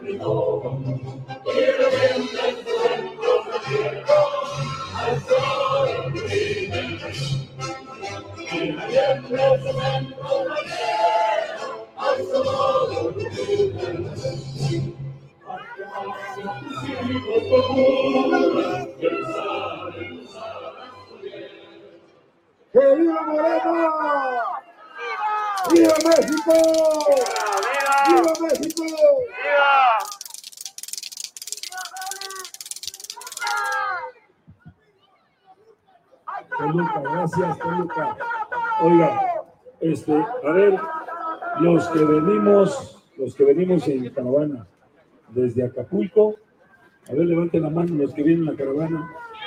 Bueno, vamos a salir de igual manera. Este, aquí está mi, vehículo lujoso, a ver si arranca. De aquí vamos a, me voy a poner adelante para salir. Este es, ¿qué es? periférico. ¿Eh? ¿Nos? Ah, bueno. Ahí yo espero que alguien nos vaya guiando. ¿verdad? Pues ahí lo tienen, amigos. Félix Salgado Macedonio confirma que se regresa a Guerrero. Se regresa a Guerrero porque hay toro, esto no acaba. Ellos van a apelar por las vías legales, todavía lo pueden hacer, sí, claro que lo pueden hacer, no se van a quedar de brazos cruzados, pero aparte ya advierte Mario Delgado que van a iniciar este proceso, van por el juicio político en contra de los consejeros del INE y buscarán reformar al Instituto Nacional Electoral. Yo voy a hacer solo una pregunta, mis amigos. Esto sí se pudo haber prevenido. Se les dijo, se les dijo que tenía que darse una reforma electoral. Se les dijo y no quisieron hacerla, que no había condiciones políticas para hacer una reforma, eh, una reforma electoral en aquellos momentos, cuando Mario Delgado era el presidente de la Junta de Coordinación Política de la Cámara de Diputados. Se les avisó, se les dijo que podían hacerlo y ahora estamos en este momento. Se está perdiendo tiempo de campaña, que en el caso de Guerrero no es tan necesaria, seamos honestas y honestos. Félix Salgado Macedonio no necesita hacer campaña en Guerrero para ganar y menos después de todo esto. Pero permítanme confirmarles que también el Instituto Nacional Electoral acaba de votar para quitarle la candidatura a Raúl Morón, el candidato de Morena en Michoacán. Le retiran la candidatura a ambos y tiene Morena cinco días para que definan a un candidato. Esto ocurrió exactamente con una votación igual a la que ocurre con Félix Salgado Macedonio, seis contra cinco. Por un voto, por un voto, es que se perdieron dos candidaturas. Aquí insisten en que se va a apelar, se van a apelar por las vías institucionales, van otra vez a apelar contra el tribunal, pero pues están urgiendo a Morena a que presente candidatos, a que presente candidatos. Tiene cinco días para definir candidatos.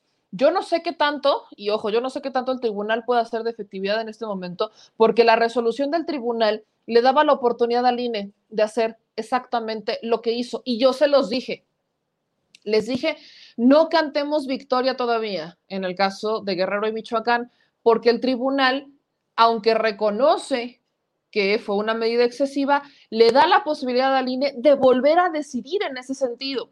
Y de decidir en ese sentido para que digan, bueno, pues si es lo que van a tomar, si es lo que van a decidir, planten que también tienen que informar que va a darse un proceso de sustitución del candidato. Esa es la resolución del tribunal. Por eso yo les dije, no celebremos anticipadamente. Yo no creo que las cosas vayan a ser muy distintas en este momento. Eh, en el caso, creo que el único que salvan en Guerrero es a Walton, y no sé qué tan positivo sea decir que salvaron a Walton en Guerrero, pero en el caso de Guerrero era preocupante porque eliminaron a todas las posibilidades que tenía Morena, ¿no? Eliminaron a De la Román, eliminan a Milcar, eh, eliminan a, a Félix Salgado Macedonio y al único que dejarían con posibilidades sería a Walton, porque Walton tuvo la disponibilidad de eh, solamente porque se vio buena onda, ¿no? Y se dio un poquito al INE, pues entonces pareciera que le dejan la única oportunidad de buena de elegir a Walton o a alguien de ese grupo político para ponerlos como candidatos en Guerrero, cosa que, ojo, no creo que sea positiva. Walton, ¿de qué grupo político viene? Bueno, creo que los de Guerrero saben perfectamente a dónde nos referimos. Entonces, ¿qué intereses hay detrás? Félix Salgado Macedonio señalaba ya algunos en la mañana con entrevista con Vicente Serrano, señalaba qué intereses podían estar detrás de que le erradican, le quitaran esta candidatura y son intereses que por supuesto no quieren que llegue. No podemos decir lo contrario, no podemos decir que esto no fue político. Retomo lo que dijo la consejera Adriana Favela, que es lo que veíamos al inicio del programa, en donde la consejera decía, oigan, pero es que en la misma situación hay otros, hay otros candidatos, hay otras personas que están en la misma situación y no estamos decidiendo en particular por ellos. Solamente estamos retirándole la candidatura a dos cuando hay otros partidos que también incurrieron en lo mismo. Y es muy probable que a eso apele Morena para su impugnación. Es muy probable que Morena apele justamente a ese argumento en el proceso de impugnación que realizarán ante el tribunal, porque de ahí en fuera no veo que tengamos otra, otra salida en el caso de Michoacán y en el caso de Guerrero. Y antes de ir, mis amigos, con los comentarios y con lo que nosotros grabamos ahí, creo que la, nota sigue, sigue siendo particularmente lo que ocurre en el Instituto Nacional Electoral, lo que ocurre con Félix Salgado Macedonio, que ya están eh, retirándose, ¿no? Que ya están haciendo para atrás y todo esto pues eh, que están retirándose no para decir, ah, ya ganaron, ojo, se están retirando para agarrar más fuerza, van por lo que quedó del toro en Guerrero y por lo que quedó del toro en Michoacán, no van por otra cosa. Pero antes de que sigamos con, con, el tema, tenemos que hablar de una denuncia a la que, denuncias, denuncias a las que les hemos dado seguimiento en este espacio, denuncias que, que, que pegan, que pegan muy fuerte. Y para eso le agradezco muchísimo a la abogada Dariana Quintal, que en este momento nos está actualizando. ¿Se acuerdan de estos casos que hemos llevado de Yucatán, de Mérida, de cómo desde las autoridades, desde el DIF, desde la PRODEMEFA y el CAIMEDE, han estado separando a familias enteras y dando en adopción a los menores? Procesos, procesos de adopción, permítanme decirles, en donde mantienen a los menores en un estado completamente inhumano e indigno, en albergues en los que ni siquiera tienen presupuesto, bueno, no, a estas alturas, presupuesto hay, pero eh, no se ve ese presupuesto. No hay atención psicológica, no hay atención a las familias y están abusando, permítanme decirlo, de la ignorancia y con todo respeto lo menciono. Abusan de la ignorancia de algunos, de algunos, de algunos eh, eh, de algunas personas en Yucatán. Están abusando de la inocencia también, de la ignorancia, de la inocencia y abusan en su mayor parte de la gente que no tiene recursos. Entonces, pues aprovechándose de problemas familiares, retiran a los menores, teniendo con quién dejarlos, teniendo familia con la que pudieran estar, sacan a los menores de esa casa y los dan en adopción, mientras hay familiares que están peleando por ellos. En este esquema, ya también lo habíamos mencionado, hay una diputada, exdiputada del Partido Acción Nacional, que justamente así es como logró adoptar, y no ella, puso a su hermana por enfrente. Así que vamos a actualizar algunos de estos casos, mis amigos, y para eso, insisto, le agradezco muchísimo a la abogada Dariana Quintal, que está acompañada justamente de una de las víctimas, de una mujer que justamente acaba de pasar por este proceso. Entonces, ayúdenme a compartir con todas las manitas arriba, mis amigos, porque esta es información que tiene que llegar hasta donde tope. Mi querida Dariana, muy buenas noches, ¿cómo estás? Ahí estás todavía muteada, mi querida Dari. Si le puedes ahí quitar el mute. Eh, Ahora sí. ¿Cómo estás? Hola, bebé, buenas noches. Este, pues bien, estamos aquí, pues nuevamente tratando de, pues ver, este, apoyar a, pues estas familias que, que ya son demasiados los casos, meme, de verdad, este, platicaba contigo la vez pasada, que pues esta situación para mí es bastante preocupante porque cada día veo más y más y más y más casos de esta violencia que se está ejerciendo en el estado de Yucatán en agravio de niños, niñas, mujeres, familias completas, de menores que son despojados de su círculo familiar, de su entorno familiar, y que pues lo que se ha venido haciendo con estos niños es una serie de, arbitrariedades, de ilegalidades, como la que te voy a, te voy a comentar ahorita eh, rápidamente, este, tenemos pues de alguna manera una situación eh, angustiante para la señora Berta Maribel No Montejo, es la señora que está aquí conmigo. Ella es una señora de Campeche que tiene este, un problema, eh, un asunto referente a sus nietos. Eh, su hija eh, vive aquí en, en, Mérida, en Yucatán, este, y pues desde hace 10 años aproximadamente le quitaron o, le retiraron la, la, custodia a, a, esta chica de sus hijos. en este caso podemos decir que pues sí hay una justificación para hacerlo porque el entorno donde vivían los niños era un entorno de violencia. Quizá no ejercida por parte de los padres, pero sí los conflictos que tenían este, los padres. Eh, había una serie de situaciones por ahí muy eh, conflictivas en, en, la relación, algo muy tóxico, podemos decir, al punto de que pues este, intervienen las autoridades en este sentido y eso no estuvo mal cuando hay un ambiente donde un menor puede eh, estar en medio de, una situación así, pues las autoridades están obligadas a intervenir. ¿Qué es lo que no estuvo bien con este asunto de, estos menores? Que los niños inmediatamente los recluyen a CAIMEDE, ¿sí? Cuando habían dos redes familiares, tanto por parte de la familia materna como por parte de la familia paterna decide la PRODEMEFA de forma, eh, eh, en este caso, sin hacer una investigación real de quién tenía la idoneidad para, de, estas, de estas familias para, para, poder tener la custodia de los niños, pues deciden dárselo a, a, los papás o a los abuelos paternos. Resulta que estos niños, este, estando ahí, la Procuraduría de Defensa de y, y la familia no hace bien el trabajo, no hace bien el estudio social que tenía que hacer, no hace las valoraciones psicológicas tampoco a las personas a quienes iba a entregar a los menores. Y el resultado de eso fue que estando un año los niños a cargo de esta red familiar, pues los, eh, niños empiezan a ser maltratados. Entonces, esta evidencia la tenemos aquí, digo, eh, la, mostramos por los golpecitos y situaciones que tiene por ahí eh, el niño, que es el que más maltrataba.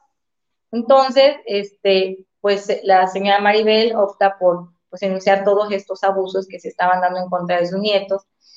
Y la PRODEMEFA, este, de entrada aquí ya hubo una irresponsabilidad por parte de la PRODEMEFA al dar a los menores a una familia a la que no se había investigado, no se habían hecho lo que correspondía cuando se trata de otorgar una custodia. De entrada, a mí me llama mucho siempre la atención esta situación de la custodia, porque PRODEMEFA pues, es una instancia administrativa, no es una instancia judicial. Recordemos que quienes pueden otorgar, otorgar custodias, ya sea provisionales o definitivas, pues son los jueces.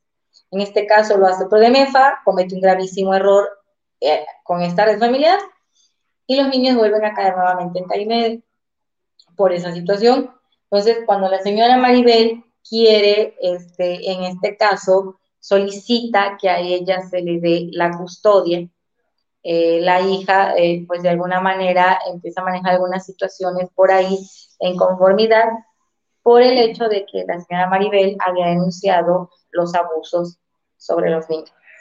Para no entrar más en detalle, ¿qué pasa? Retienen a los niños nuevamente en Caimede cuando tenían una red familiar que es la abuela materna, hay tíos, hay primos, hay gente que ama a esos niños, que te puedo asegurar, meme, que tienen la idoneidad para tener a esos menores.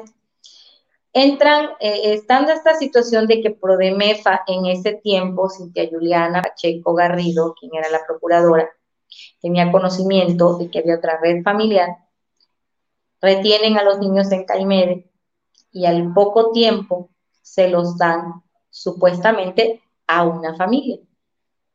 Los dos niños se lo, supuestamente se le habían entregado a una familia. Empiezan, eh, la señora demanda la custodia. Es un juicio que lleva, ¿cuántos años lleva ya su juicio, señora María? Ya 10 años. El proceso lleva ya 10 años. Hay una, hay un, veo que hay una, este, un juicio familiar que es del 2014. O sea, en siete años el, el, Poder Judicial tampoco ha podido determinar la situación legal de estos niños. Y lo último que tenemos es que, que es lo que a mí me alarma muchísimo y es lo que yo he venido diciendo de lo que están haciendo con estos niños, es que a la señora Maribel engañaron. Los niños no están con una familia, a los niños los separan y se los dan a dos diferentes familias. ¿Sí? Ahora, los niños no están dados en adopción. No hicieron el proceso legal que corresponde en determinado momento.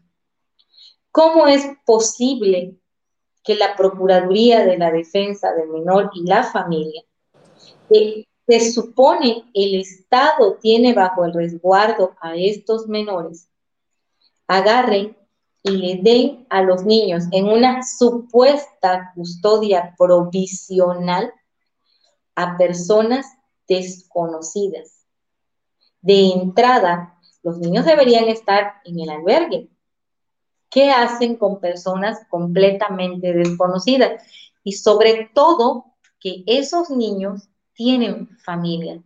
La señora tiene 10 años en un proceso legal queriendo recuperar a sus nietos. Y lo triste de todo esto, y también lo que a mí me, alarma mucho, es que se habló en su momento, obviamente, por Juliana Pacheco Garrido, que definitivamente era una mujer que, pues, con la que no puedes ni hablar, ¿no? Eh, por, por eh, denuncias de corrupción ah, sobre esta mujer de varios asuntos, de varios, varios casos, donde hacía este tipo de despojos y todo este tipo de arbitrariedades, este, donde puedo decir hoy por hoy que pues ahora sí quedaba a los niños pues al mejor postor, como en el caso de, de, una exdiputada panista, que es la que he venido hablando, que se queda con unos niños y todo lo hace a través de la misma Procuraduría, es exactamente lo mismo que está pasando ahorita. Por lo que me comenta la señora Maribel y lo que hay en documentos, a, uno de los niños se lo dan a una enfermera que ya es hasta retirada, ya es jubilada. ¿Qué edad tiene la enfermera? La señora tiene 52 años. 52 años la, la señora. Este, a otro matrimonio que, que, también me llama la atención, que ni siquiera tienen un, o sea, un patrimonio fijo, no tienen un domicilio fijo, no tienen casa propia, que es una de las cosas que se supone que, que, que manejan en las cuestiones de adopciones donde en cualquier momento estas personas se van del Estado y, pues no las vuelves a ver y, y, dónde los localizan. Ahora, Proemefa, este, e, en el caso de estos niños, en especial de, este caso, en su momento, hace como tres años, poquito más, fuimos a hablar con la ex procuradora Irene Noemí Torres Ortegón. Fue la señora, fue la mamá de los niños, fui yo también, a decirle, cuestionar la, situación de que por qué estaban siguiendo un proceso cuando incluso un juez de Campeche había ordenado, un juez de Campeche había ordenado que, este, que el, proceso se interrumpiera el proceso legal en este caso de la pérdida de patria de los niños, porque pues los niños de alguna manera tienen familia. El juez de Campeche lo ordena y acá hacen caso omiso a la sugerencia que da este juez.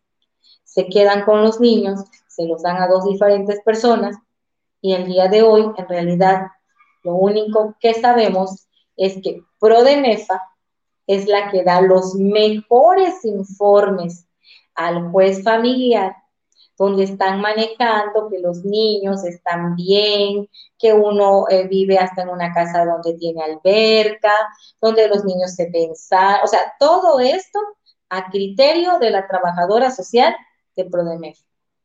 Le hacen a la niña una entrevista, obviamente son niños que ya tienen muchos años con estas personas y que pues a quienes reconocen como, pues, como su mamá o a su, familia, pues es a la persona pues con la que han crecido durante tantos años. Pero al final están robando su identidad a estos menores. Al final le están arrebatando a una abuela a sus nietos. Esos niños tienen primos, tienen tíos, tienen abuelos. No son huérfanos no son niños desamparados. La señora Maribel tiene 10 años gastando mucho dinero en este proceso. Ahí, mi querida Daniela, perdón que te interrumpa porque por supuesto tenemos que darle sentido. E, esta es una denuncia que hemos estado investigando y a la que le hemos dado seguimiento, ya ustedes lo verán próximamente. Pero lamentablemente estamos en un contexto en donde están jugando con las vidas de menores de edad. Eh, si de por sí es lamentable que se juegue con la vida de un ser humano, de la edad que sea, ahora imagínense de un niño, de una niña, de pequeños que de lo único que dependen es de su familia. Entonces, quisiera eh, en ese sentido preguntarle, si me permite, señor Maribel, para darle contexto y para ser eh, consistentes con esto también, mi querida Dariana, usted, eh, ¿por qué sigue luchando 10 años después? Son 10 años que no ha visto a sus nietos, que no los ha tenido, y son 10 años de una lucha contra un sistema que prácticamente está en su contra. ¿Por qué seguir la lucha? Siento, ¿por qué parte mía? Porque son nietos. Porque esas criaturas desde que han llegado a este mundo, yo nunca los he abandonado yo venía acá dos meses a medida a verlos, cuando empecé a ver la, la, la, desorden hacia los niños. Los niños llegan a Caimere, como explicó la licenciada. En Caimere me dijeron que iban a, a ver a los niños, a notificarme, porque tengo una hermana aquí en Campeche, y nunca me notificaron. Y sigo luchando porque es parte mía, son mis nietos y he luchado por ellos, tanto físico, moral como económico, porque son parte mía. Y no se me hace justo que teniendo los derechos, porque son mis derechos como abuela, mis nietos estén con diferentes personas que no tienen nada que ver. Esas criaturas son parte mía, porque los he luchado a lágrimas, a malas noches, pidiéndole a Dios, pidiéndole que llegue mi voz a alguien y toque su corazón, porque soy un ser humano. Y si los peleo es porque esos niños han sufrido. En un papel lo pueden llenar de diferentes maneras, todo como están los niños, pero ¿quién me consta? ¿Qué me consta si yo solamente quería visitar a mis nietos? Que me digan a dónde están. Ahora me llega un oficio porque me habían dicho que mis nietos iban a llegar a un lucro familiar como guardia y custodia, porque no lo podían dar en adopción y ahora me llega un oficio que mis nietos están separados. ¿Por qué le dieron a esa gente la oportunidad cuando me lo debieron haber dado a mí? Porque yo tengo ese derecho como abuela. Y se lo dieron a gente extraña que no tiene nada que ver. Y sigo luchando, le doy, pido a Dios que me devuelva para tener a mis nietos. Mis nietos están viviendo separados en lucro familiar. ¿Qué puede expresar una criatura con esa gente? que me consta si mis nietos no están amenazados? Y no me dieron esa oportunidad. Me cerraron la puerta. Aquí en, en Campeche el juez le pidió que por favor pasaran a los niños en términos tiempo. Ni a mí me los iban a entregar.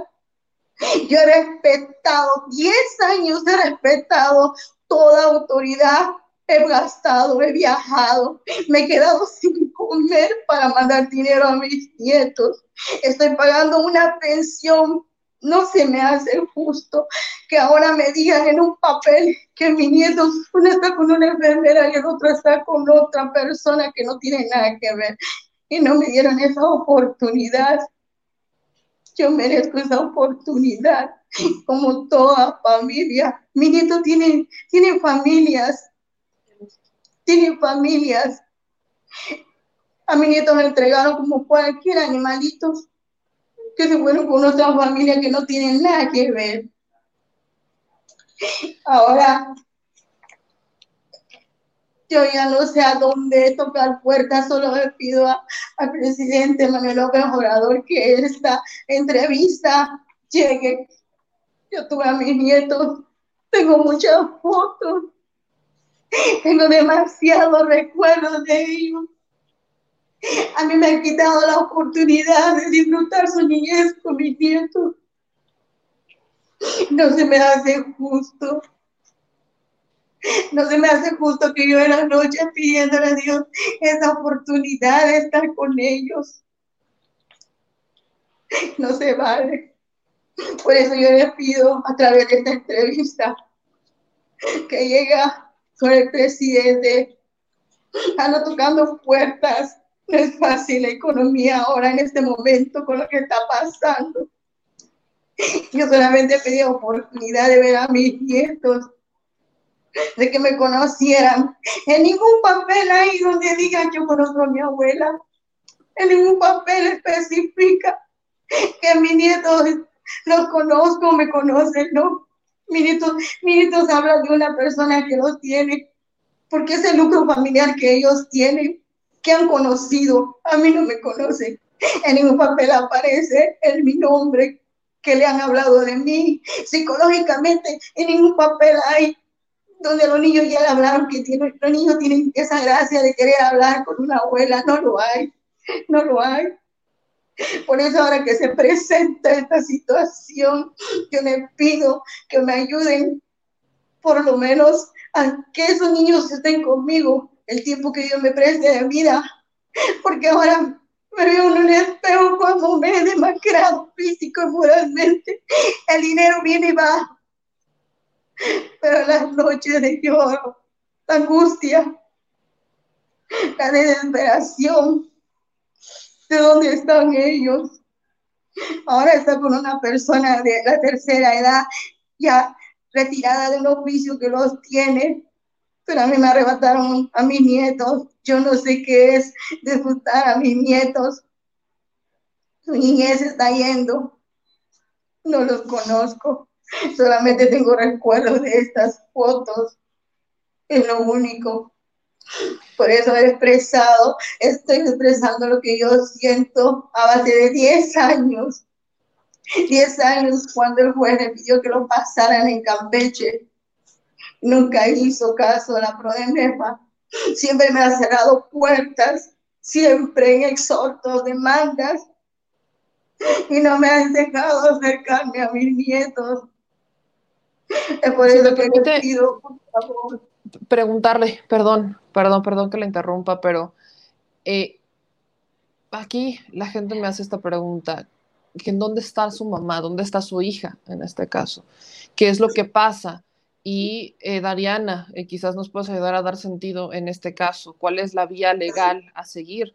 Qué es lo que esperan actualmente, porque la gente pues tiene estas preguntas. Yo sé que hay muchas dudas para algunos, pero justo hay quienes nos preguntan, bueno, ¿por qué lleva tanto este caso? ¿Por qué se ha alargado así? Pues mira, mira, mira, Meme, este, como te comentaba al principio, este, pues desafortunadamente eh, este es uno de esos casos donde efectivamente tanto la madre como el padre pues no han asumido la responsabilidad que les, que les compete con, con estos niños. Este, son personas que pues tienen problemas psicológicos, emocionales, se les ha brindado la ayuda, no han querido, definitivamente. Yo no digo que, que sean personas malas, pero sinceramente no tienen la idoneidad para tener a los niños. Sin embargo, eh, te puedo asegurar, asegurar que con su abuelita ellos van a estar bien. Porque si bien es cierto, no hay una madre, no hay una padre, un padre responsable, hay una familia y eso lo contempla la ley. Si papá o mamá o ambos en este caso no, eh, no tienen ese, esa idoneidad para poder tener a sus hijos, pues en este caso la ley contempla, ya sea la línea eh, familiar, ya sea ascendente o que pueden ser eh, los abuelos, pueden ser tíos, o sea, esa es la parte, que, que, estos niños, si bien es cierto, carecen de esos cuidados por parte de sus papás, ¿sí? Este, lo cierto es que tienen una familia que los ama, una familia que por ese otro lado es, es, funcional. Eh, la señora Maribel es una señora intachable, te puedo decir.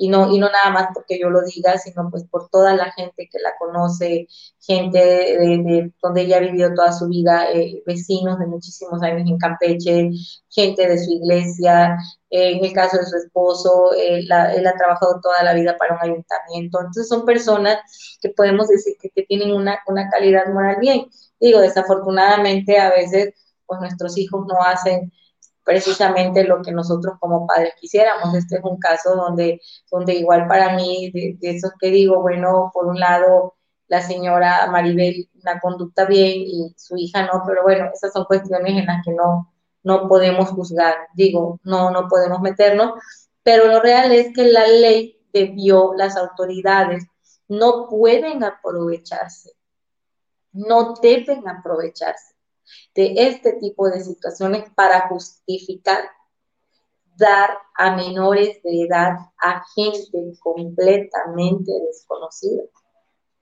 O sea, y sobre todo, meme, e, e, eso yo ya te lo había comentado en, en una ocasión. ¿Cómo se atreven a sacar a niños de los albergues para dárselos a terceras personas?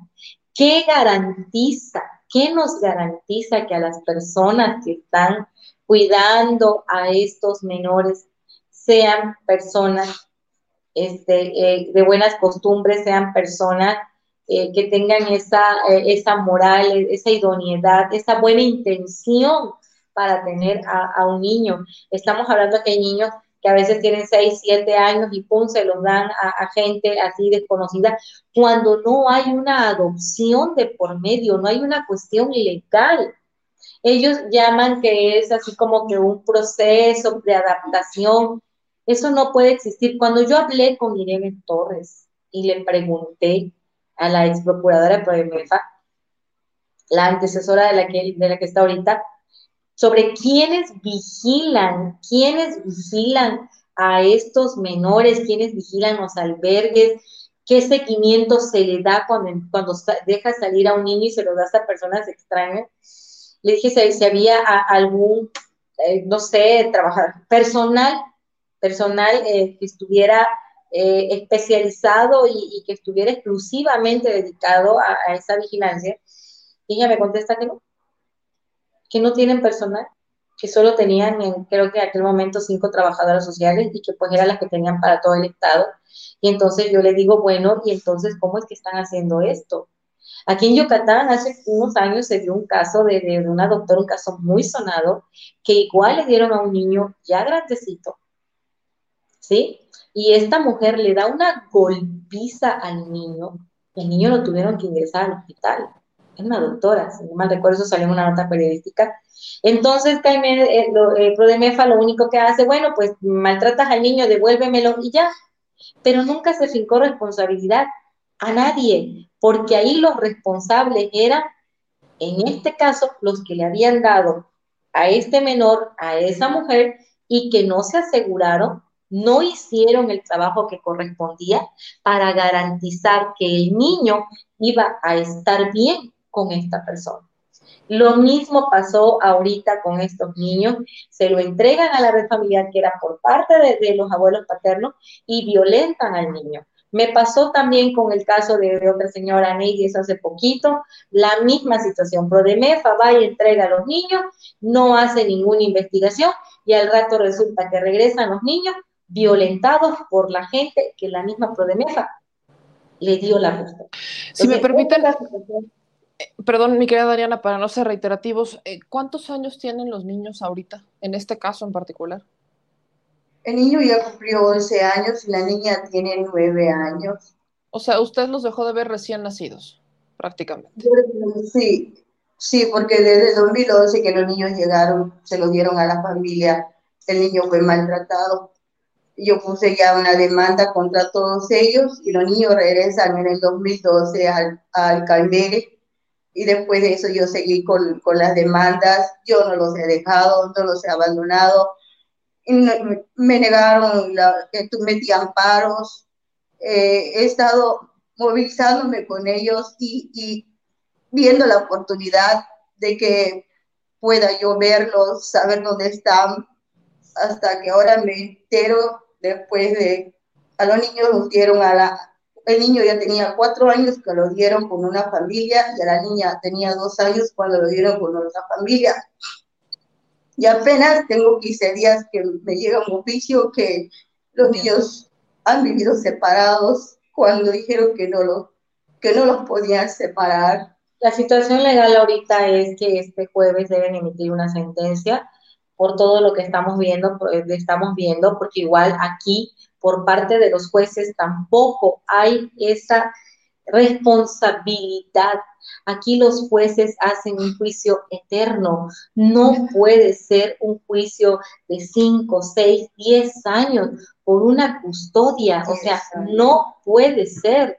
Cuando el, que un juez familiar te acuerde un escrito se tardan hasta seis meses, algo, una promoción que tú metas al juzgado, te puede tardar hasta seis meses en que te acuerden, cuando el código marca que deben de ser tres días.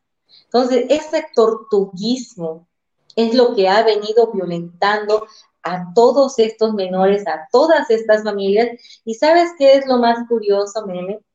Que cuando emiten sus sentencias se basan en un criterio tan absurdo como decir, y esto que te digo lo he visto en varias sentencias, que el menor se va a quedar con la persona en el núcleo familiar donde está, no tanto por la idoneidad, sino por el tiempo que ya tiene el menor en ese núcleo familiar y sacarlo de ese entorno va a hacer perjudicarlo psicológica y emocionalmente. Mi querida Dariana, si me permites, me encantaría darle seguimiento a este como a todos los demás casos. Me dicen que el jueves hay, hay, hay, audiencia al respecto. Entonces, si me permites, el jueves retomamos en la noche para ver qué es lo que pasó en esta audiencia. Estemos en contacto por mensaje para que podamos retomar el tema y ver qué es lo que se resuelve, qué es lo que se dice este jueves para que estemos muy pendientes. Yo le pido a la gente que te siga en tus redes sociales porque tú, tú transmites en vivo y has hecho protestas últimamente en tu página de Facebook, porque este es uno de tantos casos, uno de tantos casos que donde vemos las mismas arbitrariedades y las mismas decisiones tomadas por las autoridades en ese estado, en donde dicen que nunca pasa nada. Mi querida Dariana, señora Maribel, no están solas, no están solas y yo les mando un abrazo enorme hasta Yucatán para seguir, seguir al pendiente de esto. Solo, quisiera que me regalaras un minuto. Yo quisiera a través de este medio este, hacerle llegar un mensaje a la señora este, eh, Olga, la, la maestra Olga Sánchez Cordero, porque ella ordenó una investigación para todas estas procuradoras que han venido cometiendo actos de corrupción donde podemos también de alguna manera, y me atrevo a decir, que hay una trata de menores en el Estado. Entonces, eh, posibles delitos de ese tipo se han venido cometiendo. Ella ordenó una investigación y la verdad, yo lo que estoy viendo aquí en el Estado con ese tema de esas denuncias es atole con el dedo, porque yo no veo que en realidad se esté dando la atención que se le tiene que dar a este tema tan delicado. De entrada, no ha habido un solo pronunciamiento, ni por parte del fiscal general del Estado, ni por parte del gobernador del Estado. Le piden un informe a Prodemefa, o sea, ¿qué quieren ellos que diga Prodemefa? Sí, violan a los niños en Caimede, sí, maltratamos a los niños, sí, vendemos a los niños, sí, eh, damos en adopción de forma ilegal a los niños, o sea, por Dios. O sea, yo no espero eso del gobierno federal yo espero una intervención acertada a todo esto, porque al final, meme, yo también me estoy exponiendo y mucho con estos temas. Hay mucha gente involucrada, hay muchos temas complicados donde se ven afectados los intereses de muchas personas y yo me he atrevido a alzar la voz, pero también corro un riesgo y siento que en este momento a mí me están dejando también en estado de indefensión al, al pretender que las autoridades que son las que han venido haciendo esto sean juez y parte. Entonces yo no sé ahí, la verdad, cómo se pueda manejar esta situación y yo sí quisiera, la verdad, tener el acercamiento, la, que, esta gente eh, no solamente eh, envíen y, y, digan, bueno, qué está pasando, sino que haya una acertada intervención en todo esto. Te agradezco mucho, Dariana. Vamos a alzar la voz justamente por ese tema y porque veo que ya hay respuestas de algunas personas que quieren apoyar. Entonces, el jueves vamos a contactarnos el jueves. Si no lo podemos hacer en vivo, ya veremos la forma, si lo grabamos o vemos qué hacemos, pero hay que darle seguimiento a este como a todos los demás casos. Les mando un abrazo, un abrazo a ambas, un abrazo fraterno y no están solas. Igual. Gracias, estamos pendientes. Estamos pendientes. Muchas gracias.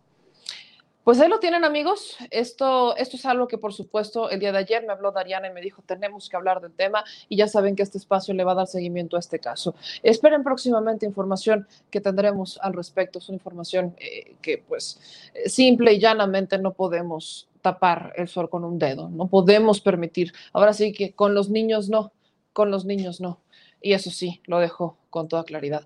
Antes de irnos, mis amigos, voy a ponerles un poquito de cómo es que Félix Salgado Macedonio se enteró de que el INE volvía a resolver en su contra y ahí están todos ellos escuchando el momento en el que pues se resuelve. Por favor, señor secretario. Se resuelve no a su favor. Muchas gracias, presidente. Eh, siendo así, y entiendo que la consejera Adriana Favela estaría de acuerdo con la- mi interpretación de su intervención, creo que el caso de Luis Walton podría ir en lo general en el proyecto, y así como la adenda a fe de ratas y las observaciones del consejero Murayama.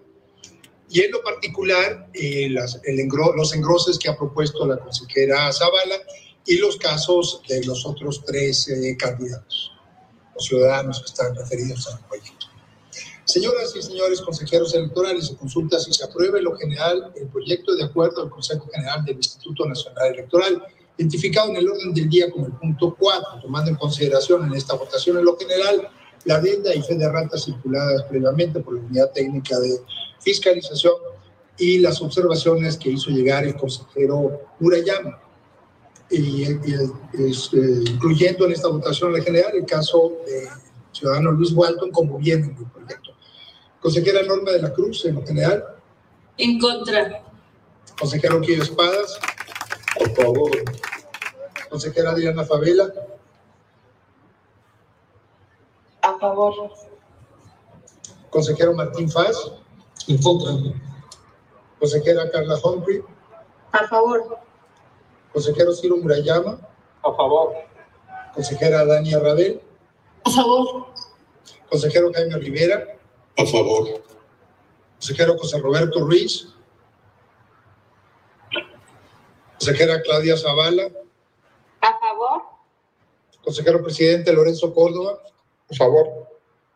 Presidente, el proyecto de acuerdo es aprobado en lo general por ocho votos a favor, tres votos en contra, con las consideraciones señaladas. Ahora someto a su consideración en lo particular, por lo que hace a los casos de los ciudadanos Félix Salgado Macedonio, Pablo Amílcar Sandoval y Adela Romano Campo, como viene en el proyecto. Consejera Norma de la Cruz. En contra. Consejero Quillo Espadas. En contra. Consejera Adriana Favela. En contra. Consejero Martín Faz. En contra. Consejera Carla Humphrey. Con el proyecto. Consejero Ciro Murayama. A favor del proyecto.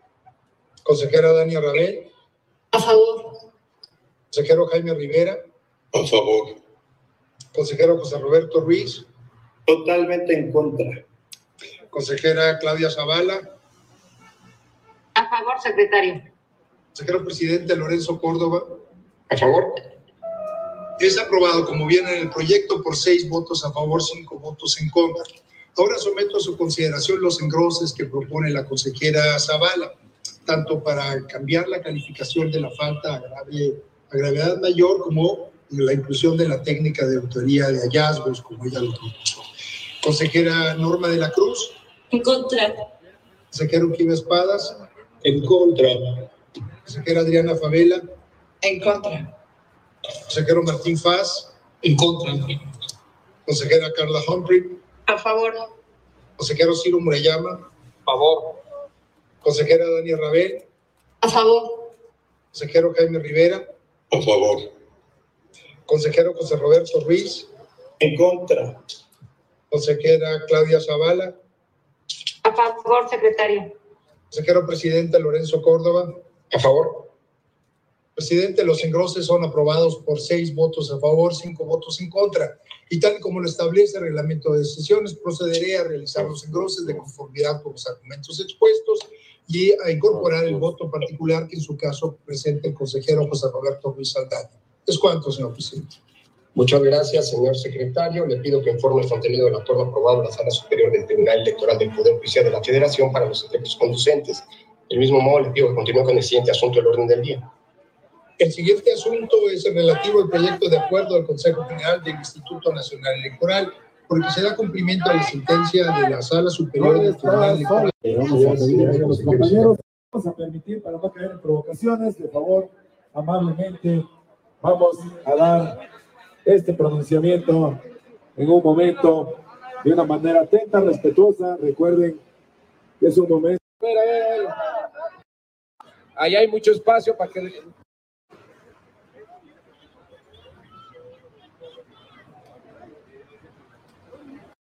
nuestra y otros a favor de la legalidad. Me parece que en primer lugar vale recordar que estos señores que hablan de legalidad,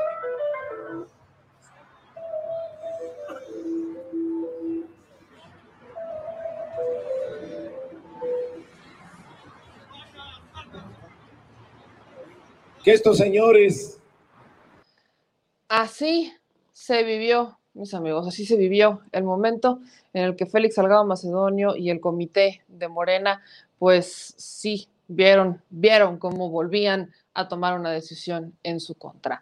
Estos señores que se buscan reelegir, estos señores que buscan permanecer ahí en el INE, lamentablemente tienen problemas. Y es que hay toro, ya lo habría dicho Félix Salgado Macedonio, el toro no es él, el toro es lo que antes conocíamos como tigre. Y sí, ahora le dicen toro. Nosotros nos vamos, mis amigos, tengo, tenemos pendientes muchos videos, muchos, muchos videos. Tenemos este el día de mañana para ustedes, videos de lo que grabamos hoy, lo estaremos subiendo, por supuesto, pero tenemos que terminar. Gracias a todos y a cada uno de ustedes, a todos, a todos, por estar presentes con nosotros, por compartir las transmisiones y por suscribirse al canal. Yo les mando un abrazo enorme y grandísimo a cada uno de ustedes. Los abrazo a la distancia y vamos a estar muy pendientes. Manitas arriba, todos sus comentarios aquí abajo se los pido encarecidamente. También muchas gracias a los que nos siguen en todas las redes sociales, en Meme Yamel, y gracias a los que nos siguen y nos leen en damexico.news. Ahí encontrarán en Facebook muchas más notas y en el portal, bueno, ya se la saben. Gracias a los que nos mandaron aportaciones económicas el día de hoy, que nos mandaron superchats y que nos hicieron llegar superchats para la señora Maribel, para este caso. No se preocupen, se los vamos a hacer llegar. Vimos dos superchats, en, uno era de 25 dólares y otro era de 5 dólares para la señora Maribel. Ahí se los vamos a estar entregando y por supuesto, gracias por ese compromiso que hacen con nosotros. Yo los veo mañana a las 10 de la mañana en el detrás de la mañanera, ahí en Sin Censura, para que estén muy, muy pendientes. Gracias por tanto cariño, gracias por tanto apoyo en Instagram, en Twitter y en todas las benditas y maravillosas redes sociales. Sigan compartiendo y nosotros nos vemos, mis amigos. Nos vemos mañana. Adiós. Al Chile, la indiferencia es el peor enemigo de todos y más de los animales. Los últimos datos del INEGI señalan que en México existen cerca de 18 millones de perros y alrededor del 70% viven en las calles, es decir, casi 13 millones han sido abandonados, extraviados o nacieron en las calles. Esto posiciona a México como el primer país de América Latina con mayor índice de perros abandonados y también con mayor indiferencia al tema. El abandono es un fenómeno que afecta a perros y gatos de todo tipo, no entiende de edades o de razas. El 20% de perros y el 11% de gatos abandonados son de pura raza, mientras que el resto son mestizos. Por otro lado, la mayoría de perros y gatos llegan al refugio en la edad adulta, aunque también son recogidos cachorros y animales de edad avanzada. El maltrato animal también está presente y nuestro país aún está en pañales, pese a que se está comenzando a legislar para crear sanciones más severas a quienes cometan ese tipo de delitos. Por eso es importante la participación ciudadana y pedimos tu ayuda. Es hora de dejar de callar y ayudar a darles voz a quienes siempre están ahí para darnos una patita. Educar, esterilizar, identificar, reflexionar y adoptar es básico para revertir la tendencia pero si tú no tienes la posibilidad de adoptar o rescatar, ayuda a diferentes organizaciones que ya lo hacen. Angelitos Peludos,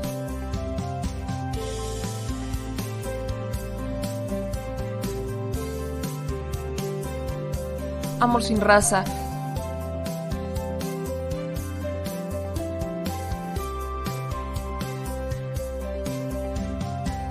Frida Puebla.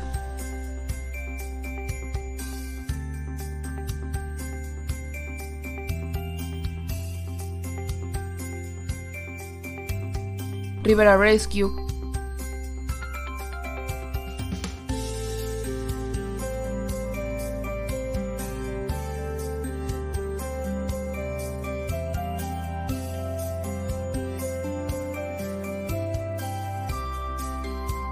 Voz Animal MX.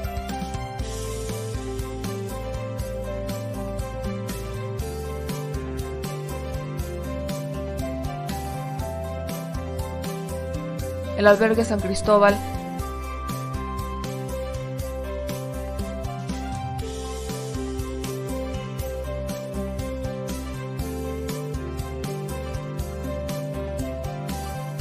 Fundación Toby.